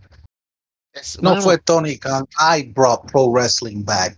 Holy shit. Es, there you go. Y, este y esta gente, mano, van a poder, van a poder, como te digo, eh, utilizar eh, todo esto, todos estos shoots que ellos hacen y que la gente dice en el internet, o sea, Cody los va a usar todos a su favor. Le va a decir, mira, ustedes están sentados aquí ahora mismo por mí. Ustedes estuvieran viendo a Conérico ahora mismo y sus historias ridículas si no fuera por mí. Todo lo que ustedes tienen, todo su entretenimiento en los últimos años ha sido porque yo tomé la decisión de irme de allá. Tipo, tienes razón, pero va a estar cabrón. El hit va a ser horrible. De hecho, va a ser un hit Casi igual que el de, el de MJF, porque MJF no hay quien le llegue. Pero va a ser un hit bien fuerte, mano. Bien fuerte. That's great. Y los changuitos, y los changuitos que se digan, ay, que Cody no sabe ser heel, los invito a que vayan a YouTube y vean a Ring of Honor y vean a Impact, a ver cómo de cabrón de rudo puede ser Cody. Muy y bien. para AEW va a subir el volumen a mil después Oh. de ese. So good. Muy bien, ni voy a entrar mucho en la lucha de tríos entre Kingston Moxley, Darby Ah, whatever. contra Bear Country y Anthony Green. Eso fue un relleno, honestamente. Eh, estuvo ok, pero no fue nada fuera de este mundo. Um, Sí. Ahora, hablemos de Dark Order y Orange Cassidy contra el Hardy Family Office. Espérese, espérese. Sting no estaba en esa lucha. No, Sting Eh, estuvo, estaba afuera y también hizo el, él hizo Scorpion Death Drop, pero no. Sí, Yo no entendí sí. por qué eso estuvo ahí, de verdad, no, no fue nada, no, no, no, te llevaba No, nada, en verdad. fue, fue un No, no, relleno. no, sí, fue un relleno. No, no, porque si fuera que estaba, a mí se me olvidó que no estaba en la lucha. Porque si Sting está en una lucha, jamás diga que es un relleno. No, no, era Kingston, Moxley, Darby Allen contra Bear Country y Anthony Green. Que de hecho, el, fue el ok. Anthony Green ese, no sé si era él, pero se Ah. parecía, parecía un rock este Great Value. Él, era, él, estaba, él estaba en NXT, Ujú. pero no, Sí. no entiendo por qué lo trajeron, fue una mierda.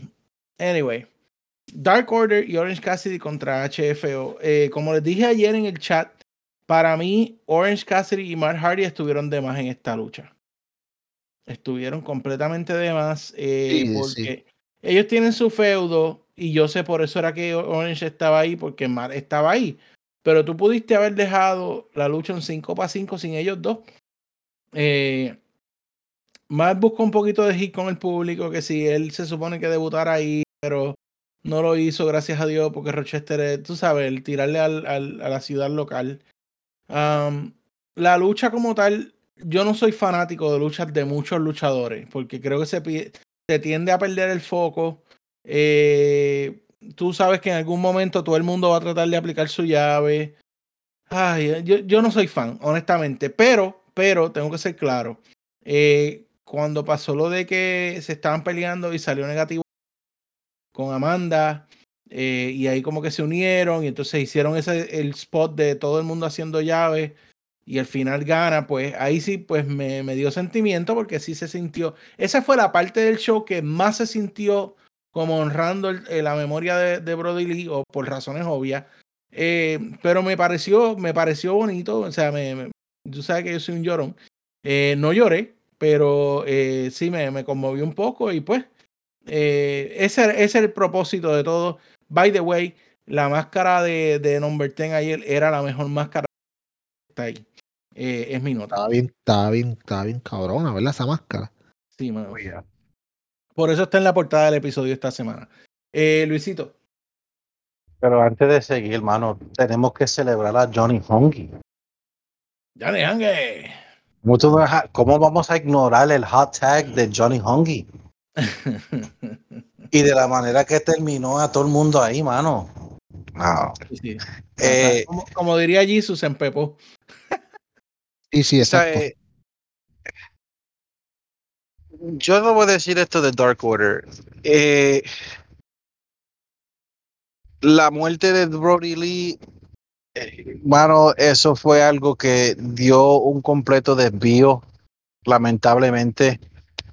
Um, porque aún todavía creo, aunque yo vi a- a Negative One y vi a la esposa y todo tuvo cool, pero todavía, o sea, todavía Dark Order se ve perdido. They still look a little lost. Um, yo para mí creía, yo soy sincero, yo creía, ok, esto puede ser el momento que si Negative One viniera, este puede ser el momento que venga eh, Wyndham Rotonda. Um, no apareció.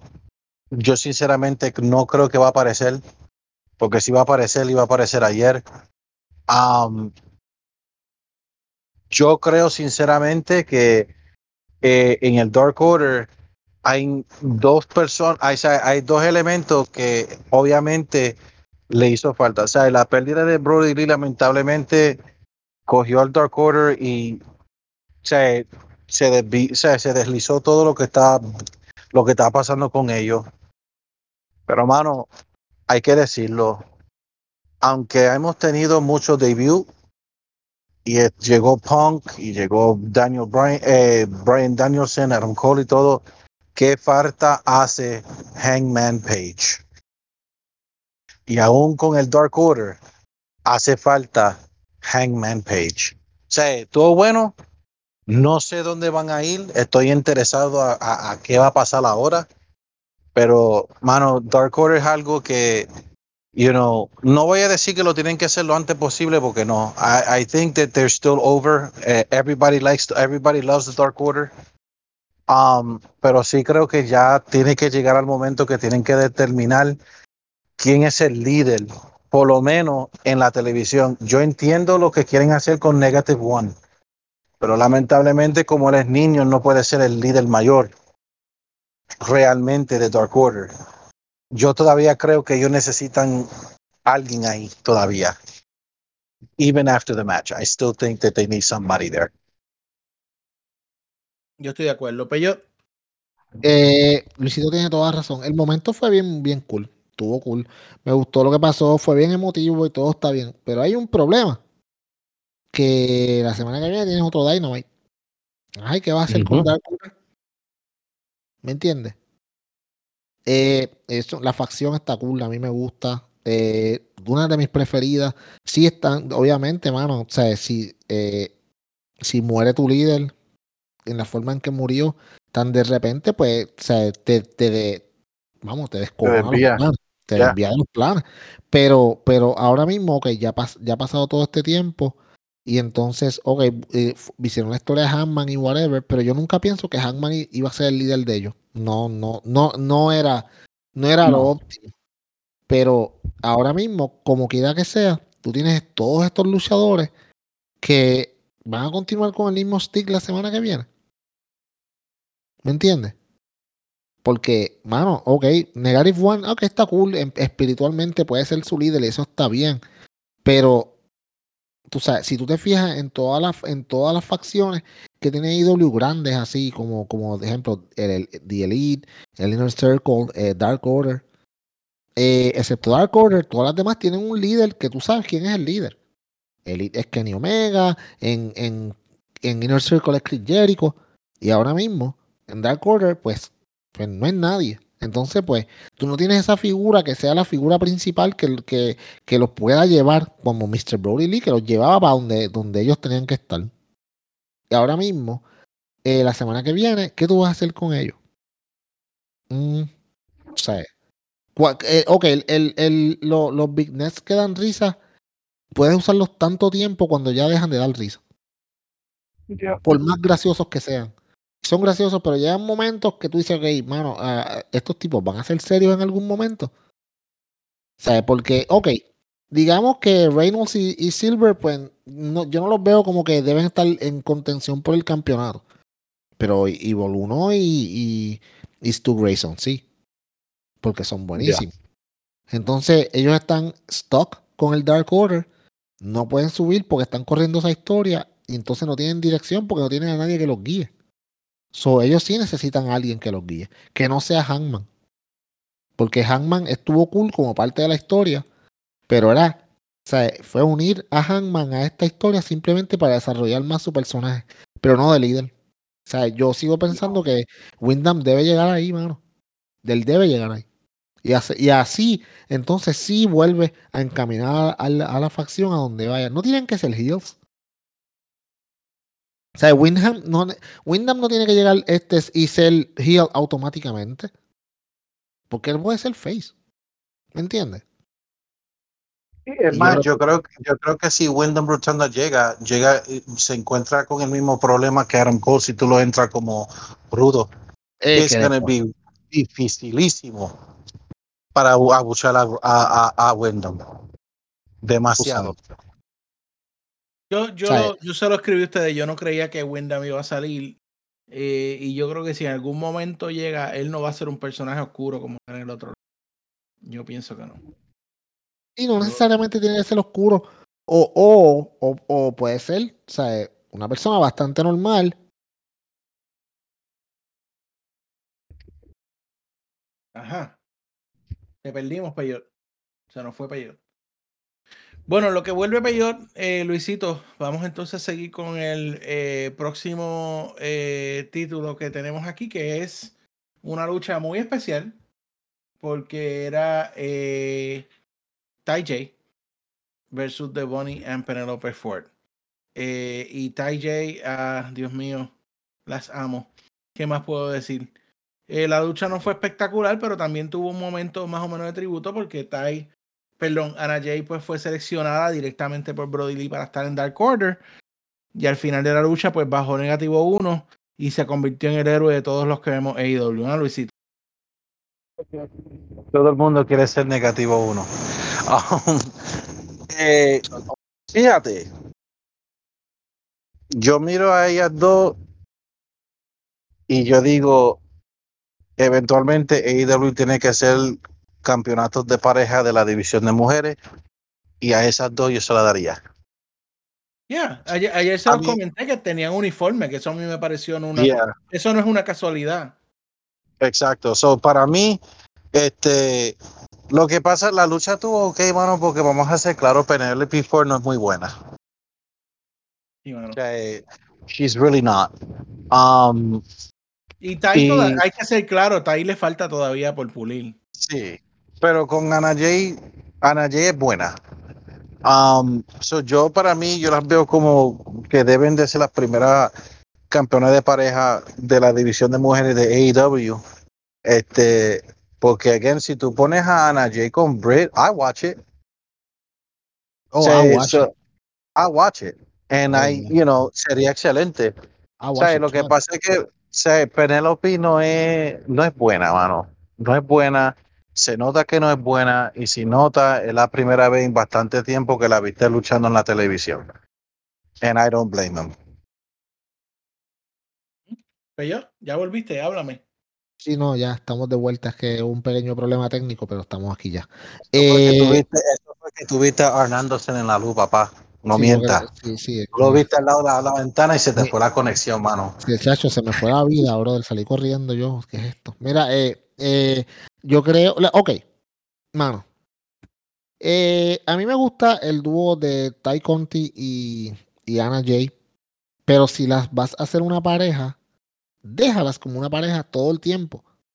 Ponlas en Dark a pelear todo el tiempo juntas para que cojan reps y sepan cómo complementarse una a la otra en el cuadrilátero. Porque, ¿sabes qué? De- eh, esta- ellas estaban contra The Bonnie y, y Penelope Ford, ¿verdad?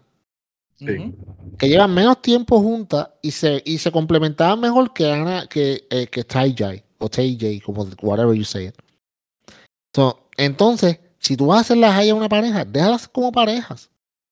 Porque sí, aunque esta muchacha ha mejorado un montón, eh, eh, Ty Conti, sí, todavía le falta.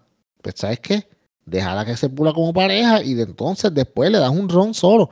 Ana Jay lo que llevan son como 20 luchas, solo que la gente no entiende. Ujú. So, ellas déjalas en Dark luchando como parejas todo el tiempo para que entonces se desarrollen y tengan una buena química, como nuestras nenas de Iconics tenían una buena química, ¿verdad, Luisito? Yes, sir.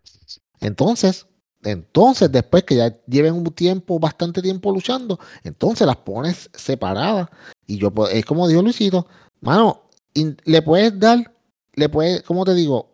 Ahí tienes para, para darle, tienes dos luchadoras más para, para ser contrincantes contra o Britt Baker cuando tenga el si es que ella se queda con el campeonato de aquí ese tiempo, o quien quiera que sea, ¿me entiendes? Que by the way, yo pienso que la próxima es Thunder Rosa, pero allá, vamos a ver.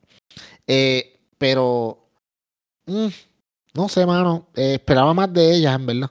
La, eso sí, los outfits estaban espectaculares de las cuatro. Se veían muy bien. Muy bien. Ah, MJS, MJF, he's a motherfucker.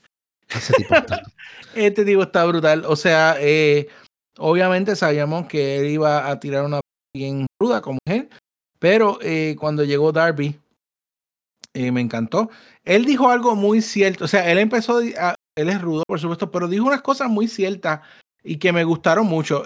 Primero que todo, dijo que habían cuatro pilares en AEW de cara al futuro, que eran eh, él, eh, Darby Allen, Sammy Guevara y eh, ¿cuál fue el cuarto? Espérate, este se me olvida el cuarto. Jungle Boy. ¿Qué? Oh, Jungle Jungle, Boy. Boy. Yeah, Jungle Boy. Um, o sea, y, y me gusta que le están dando ya esto a este toque a estos cuatro muchachos que porque lo están estableciendo en televisión. Esta que ¿tú, te, tú te acuerdas cuando estaba WCW? Ellos tenían los, eh, los originals de WCW. ECW tenía sus originals. Y esto, estos van a ser, como él dijo, las cuatro pilares eh, de, de AEW. Se tiró el nombre del pana de Luisito en Televisión Nacional, de Pritchard, eh, para. Espérate, Cabrón. Él le, di- él le dijo a Tony Khan, escúchame y dame lo que, tú, lo que yo quiero porque si no, llamo a Bruce Pritchard. Yep. Entonces-. Entonces, eh, tam- también pues en eso salió Darby y pues eh, eh, MJF le tiró la historia de la vida. Esto me acordó mucho cuando, cuando tuvo ese feudo eh, CM Punk contra, no me acuerdo quién fue que le tiró ese mismo, esa misma movida, no sé si fue Randy Orton, que le tiró la movida de que, ah, tu papá era un borrachón. Jericho.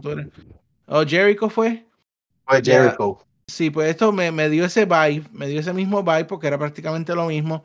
Pero no me pude disfrutar el segmento porque los cabrones de Rochester estaban, CM Punk, cabrones, disfruten lo que ustedes tienen enfrente de ustedes ahora mismo. me desahogué. Muy bien, Peyot, háblame. MJF está bien cabrón, ¿verdad? Eh, no, no, wow, que MJF está Ese tipo no tiene corazón. Yo le decía a Luchito en la pausa, mano, si, si yo soy luchador de AEW y me dicen que mi próximo feudo con MJF, yo, ok, me jodí, este tipo me va a clavar en televisión nacional. Eh, lo que me gustó fue, mano, que esto fue un feudo que nosotros no esperábamos que, que, que empezara ahora. Y yo estaba pensando, ok, ¿qué va a hacer con MJF ahora? Mano, un feudo de MJF con Darby es excelente. Porque son es contrastes de estilos completamente. Y- Y le, y le vas a dar a. le- mano, ok. Todos sabemos que MJF y Warlow en un momento van a destruir a Sting. Y I cannot wait pa- para que eso pase. ¿Por qué, mano? Porque MJF tiene que ser una persona, mano, que tenga este hit tan grande que la gente cuando lo vea en la calle le quiera dar. Y entonces él sabe que está haciendo su trabajo, que ya le pasa, de vez en cuando le ha pasado. Pero tienes este tipo que, mano, que tú no puedas ni verlo en la televisión, que todo el mundo lo odie de verdad. Y, de- eh, y ahí es que yo te digo que este tipo, mano, va a llegar al nivel que ya casi está. Ahora mismo yo puedo decir que él es el mejor heel de, el mejor heel en la lucha libre ahora mismo en toda la, en toda la industria y nadie puede decirme que no. ¿Me entiendes? Pero este tipo, mano, es oro. Entonces, Darby, Darby es tan bueno y tan, y tan versátil que donde quiera que tú lo pongas, él brilla. Y te lo ha demostrado. Ha estado con tipos más grandes que él, de su propia estatura, tipos que, que son, que son, que hablan bien en el micrófono, tipos que son atléticos. Eh, y el tipo en todas ha lucido espectacular. So, yo creo que es un buen feudo, mano. Creo que es algo. Y esto me gustó en este show, que fue algo. O sea, que estaban seteando feudos que nosotros no esperábamos. Y era como que, ok, ¿sabes qué? Tenemos que, we have to reset porque ahora mismo, de aquí a Full Gear, falt- faltan como, como, como ocho semanas, por ahí más o menos. So, ya ahora ellos tienen que empezar a build up to Full Gear. Ya hicieron Grand Slam, ok, ya pasamos a Grand Slam.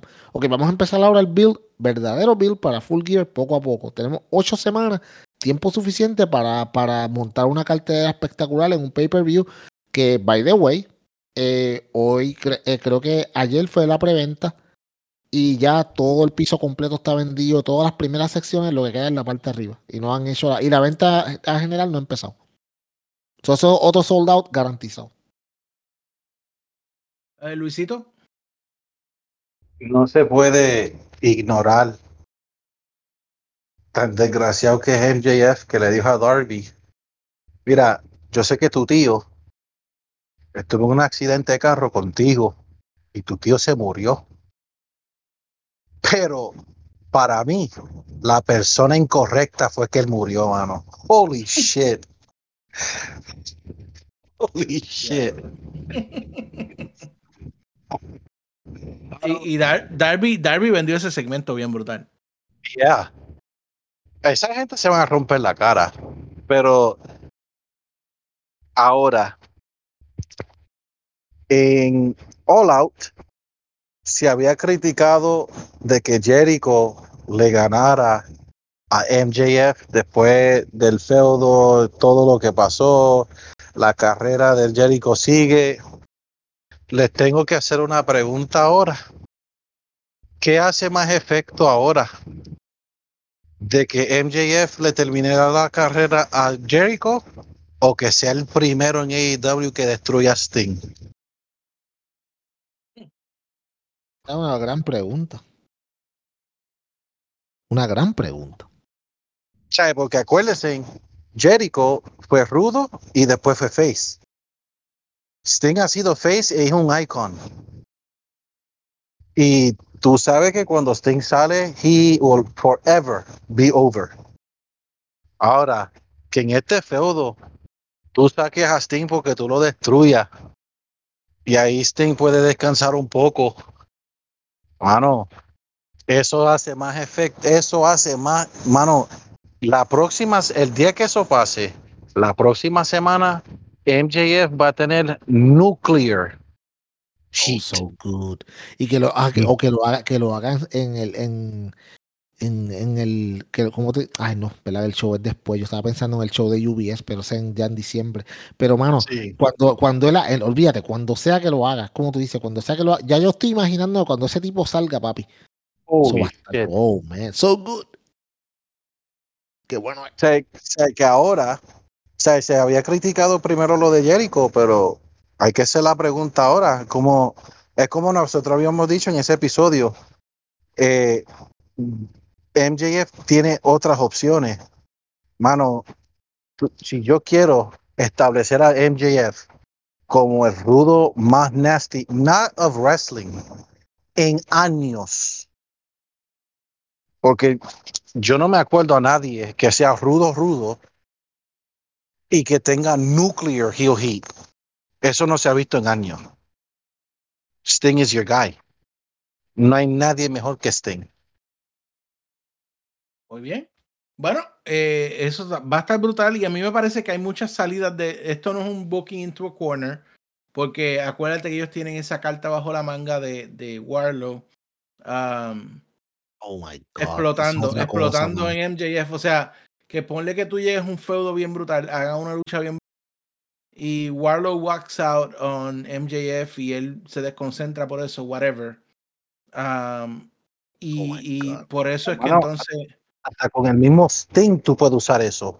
ujú, Y que cuando que, que MJF esté destruyendo a Sting completamente y le diga a Warlow como que, ok, hazle tu llave y Warlow diga como, lo ve así como que baratado le diga como que, ah, no, I ain't doing that. Y venga MJF y le meta un bofetón, papi, ahí al frente de todo el mundo. Le diga como que you are my bitch, tú tienes que hacer lo que yo diga, mano. Y que Warlow lo agarre por el cuello y cuando le vaya a hacer la llave simplemente lo, de, lo, o sea, lo, lo deje caer y MJF jugándole que no lo haga, mano. Olvídate, papi, cho- eso se va a caer ahí, cabrón. Yep. So Bueno, good. vamos a ir terminando. Llevamos un ratito ya aquí, pero no podemos terminar sin lo que para mí fue la sorpresa de la noche. Y lo que hay que dar el crédito, muchachos, Crespo lo dijo eh, hace una semana atrás y pico, dos semanas, eh, donde él dijo, sería el que Sammy Guevara fuera el que le quite el título a Miro. Yo no creía que iba a pasar. Yo pensaba que el reinado de Miro iba a ser más, la- más grande. De hecho, yo estaba diciendo anoche en el, en el, en Discord, eh, Miro está brutal, o sea, está en el mejor momento de su carrera, está en una condición física brutal, sus promos son excelentes, su presentación es excelente, y en ese mismo momento, Sammy Guevara logra ganarme. No sé si le ha comprado todavía un carro a Fuego del Sol, pero él dijo que lo iba a hacer, así que yo espero ver eso pronto. Un Tesla Eh, le va a regalar. Luisito, háblame, eh, ¿qué pensaste de esto? Yo me quedé con la boca abierta, todavía no lo puedo creer. Me alegro mucho por Sammy porque es un muchacho que lo, lo merece, lo, ¿verdad? Lo, lo ha trabajado. Eh, yo no creo que esto vaya a afectar tanto a Miro. Ya vi un tweet de él, dijo que hoy me toca hablar con mi Dios, así que algo él va a hacer. Eh, y yo creo que esto le da mucha credibilidad a Sammy. Y algo que vi también en Twitter. eh, hoy en día, hoy por hoy, todos los campeones de AEW son originales de AEW. Yep. Ah, pero, no, pero ellos simplemente usan los de gente ex WWE. Ajá, Luisito. fue una lucha excelente. It was a great match. No me sorprendió por dos razones. El número uno, Tony Khan había dicho que el TNT Championship era, resona- eh, era re- resonated con Brody Lee. Creo que eso fue parte de la razón que, que el campeonato cambió. O sea, you went to Brody Lee's hometown, hiciste el show y ese día se cambió el campeonato a Miro a Sammy Guevara. Número dos. Mano. Miro llegó a donde tenía que llegar antes que todos nosotros pensábamos. Because he's that fucking good. Ahora mismo, como tú dijiste en el tweet, dijo, I am going to talk with my God. Mano, este es el camino perfecto de que en el próximo miércoles en Dynamite diga, yo hablé con mi Dios, and now we're gonna go for the AEW Championship. Um, y se puede hacer, porque, you know, de la manera que se hacen los rankings se puede. Um, pero de que, ahora, yo sí creo que va a haber una remancha. Yo creo que se debe de ser de nuevo. There should be a rematch.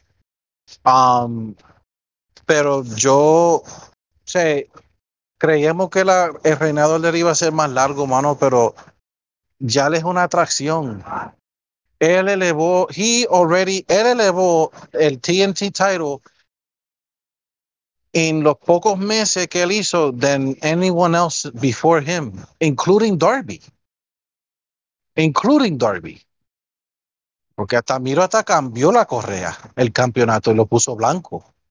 Con la, la de la manera que lo hizo. So, no me sorprendió. I thought it was a great match. Y durante la, la, la lucha yo dije como que Sammy iba a ganar. Y lo ganó.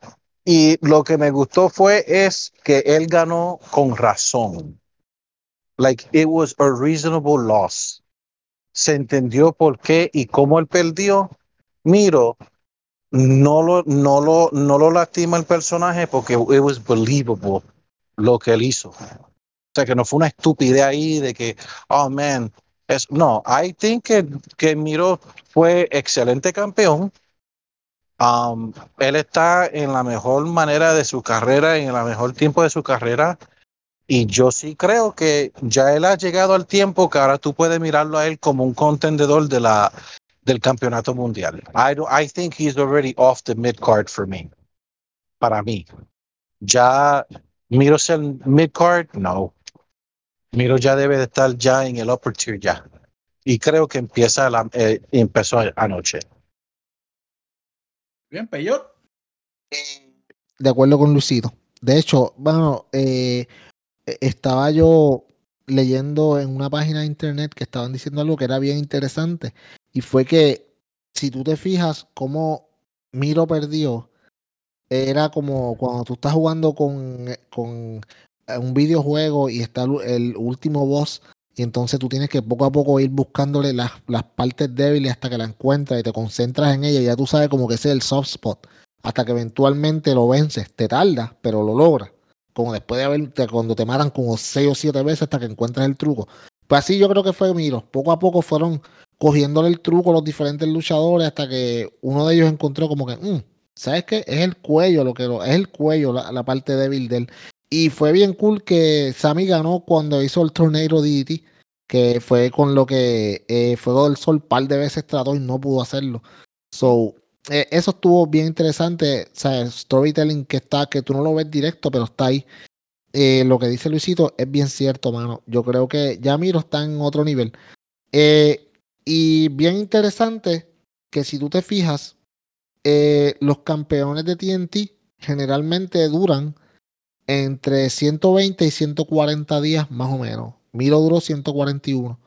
Eh, Darby fue también como ciento y pico. Sobre este campeonato eh, te corre ciclo y medio de pay-per-view. Te corre el que sea campeón, va a tener ese campeonato el próximo pay-per-view y hasta el, pro, hasta el otro de arriba. Tú sabes, so, eh, yo, yo puedo ver a Sammy con ese campeonato fácil todavía hasta Revolution. Estamos hablando hasta febrero del año que viene más o menos, en el cual, ¿sabes? Entonces viene la pregunta, ¿quién puede ser el próximo que se lo quite a Sammy? Porque si están haciendo, si la dinámica es heel, face, heel, face, eh, lo que va a ganar un face, le toca un heel.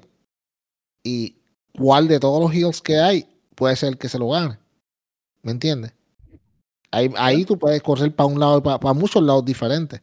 No, y algo que yo vi que es que ahora tú le das esa, le devuelves al campeonato esa, ese, ¿cómo te digo? Ese elemento sorpresa de que Sí. no, no por desconfiar en Sammy, pero es mucho más creíble que Sammy pueda tener una mala lucha y que alguien le quite el campeonato y Miro lo haga.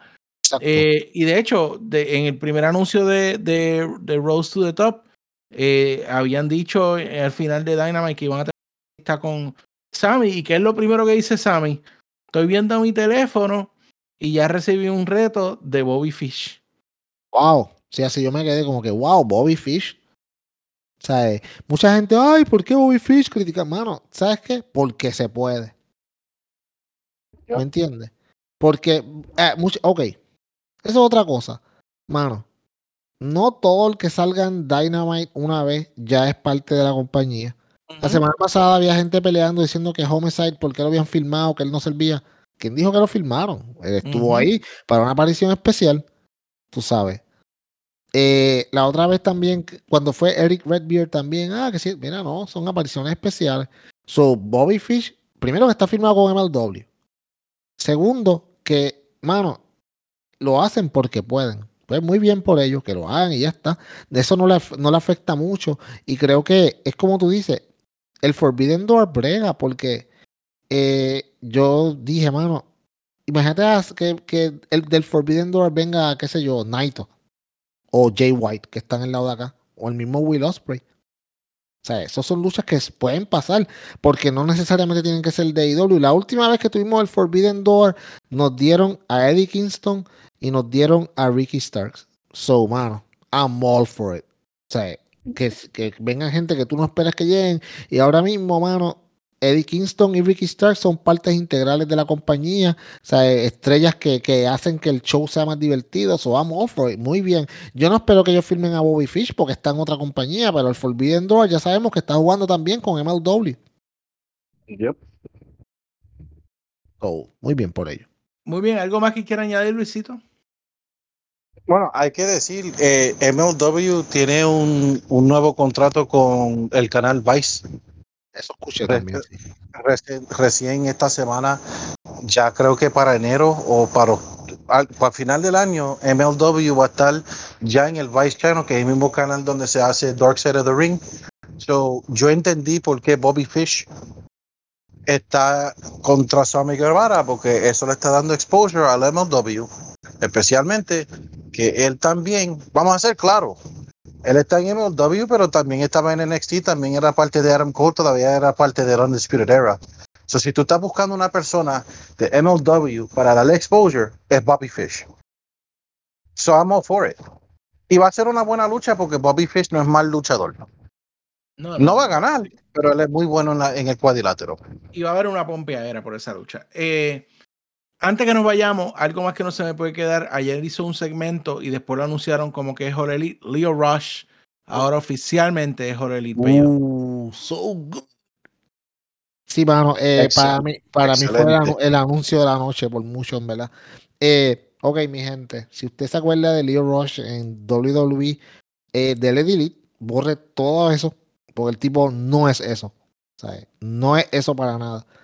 Eh, este tipo, mano, es, como te digo, es una máquina de lucha libre porque es bien rápido y es bien ágil, bien versátil. Yo no puedo, mano, JD. Yo te lo digo y se me paran los pelos y todo. Yo no puedo esperar a ver a Leo Rush contra Rey Phoenix. Uy. ¡Brutal! ¡Ah, tan gana! Bueno, vamos para encima. Eh, eso era lo todo que tenía de AEW. ¿Se me queda algo, muchachos? Se te quedó algo, y lo, y lo digo rapidito, eh, el segmento de Andrade con los Lucha Brothers eh, significa el principio de la llegada a AEW, eventual llegada de los ingobernables de México. Uy. Hell yes. Ya, porque ¿quién va a venir a retar por esos campeonatos? Ya lo dijo, él le dijo, tú vas a tener que buscar. Yo tengo unas amistades que podamos meterle, ¿sabes? Mm, So, mm.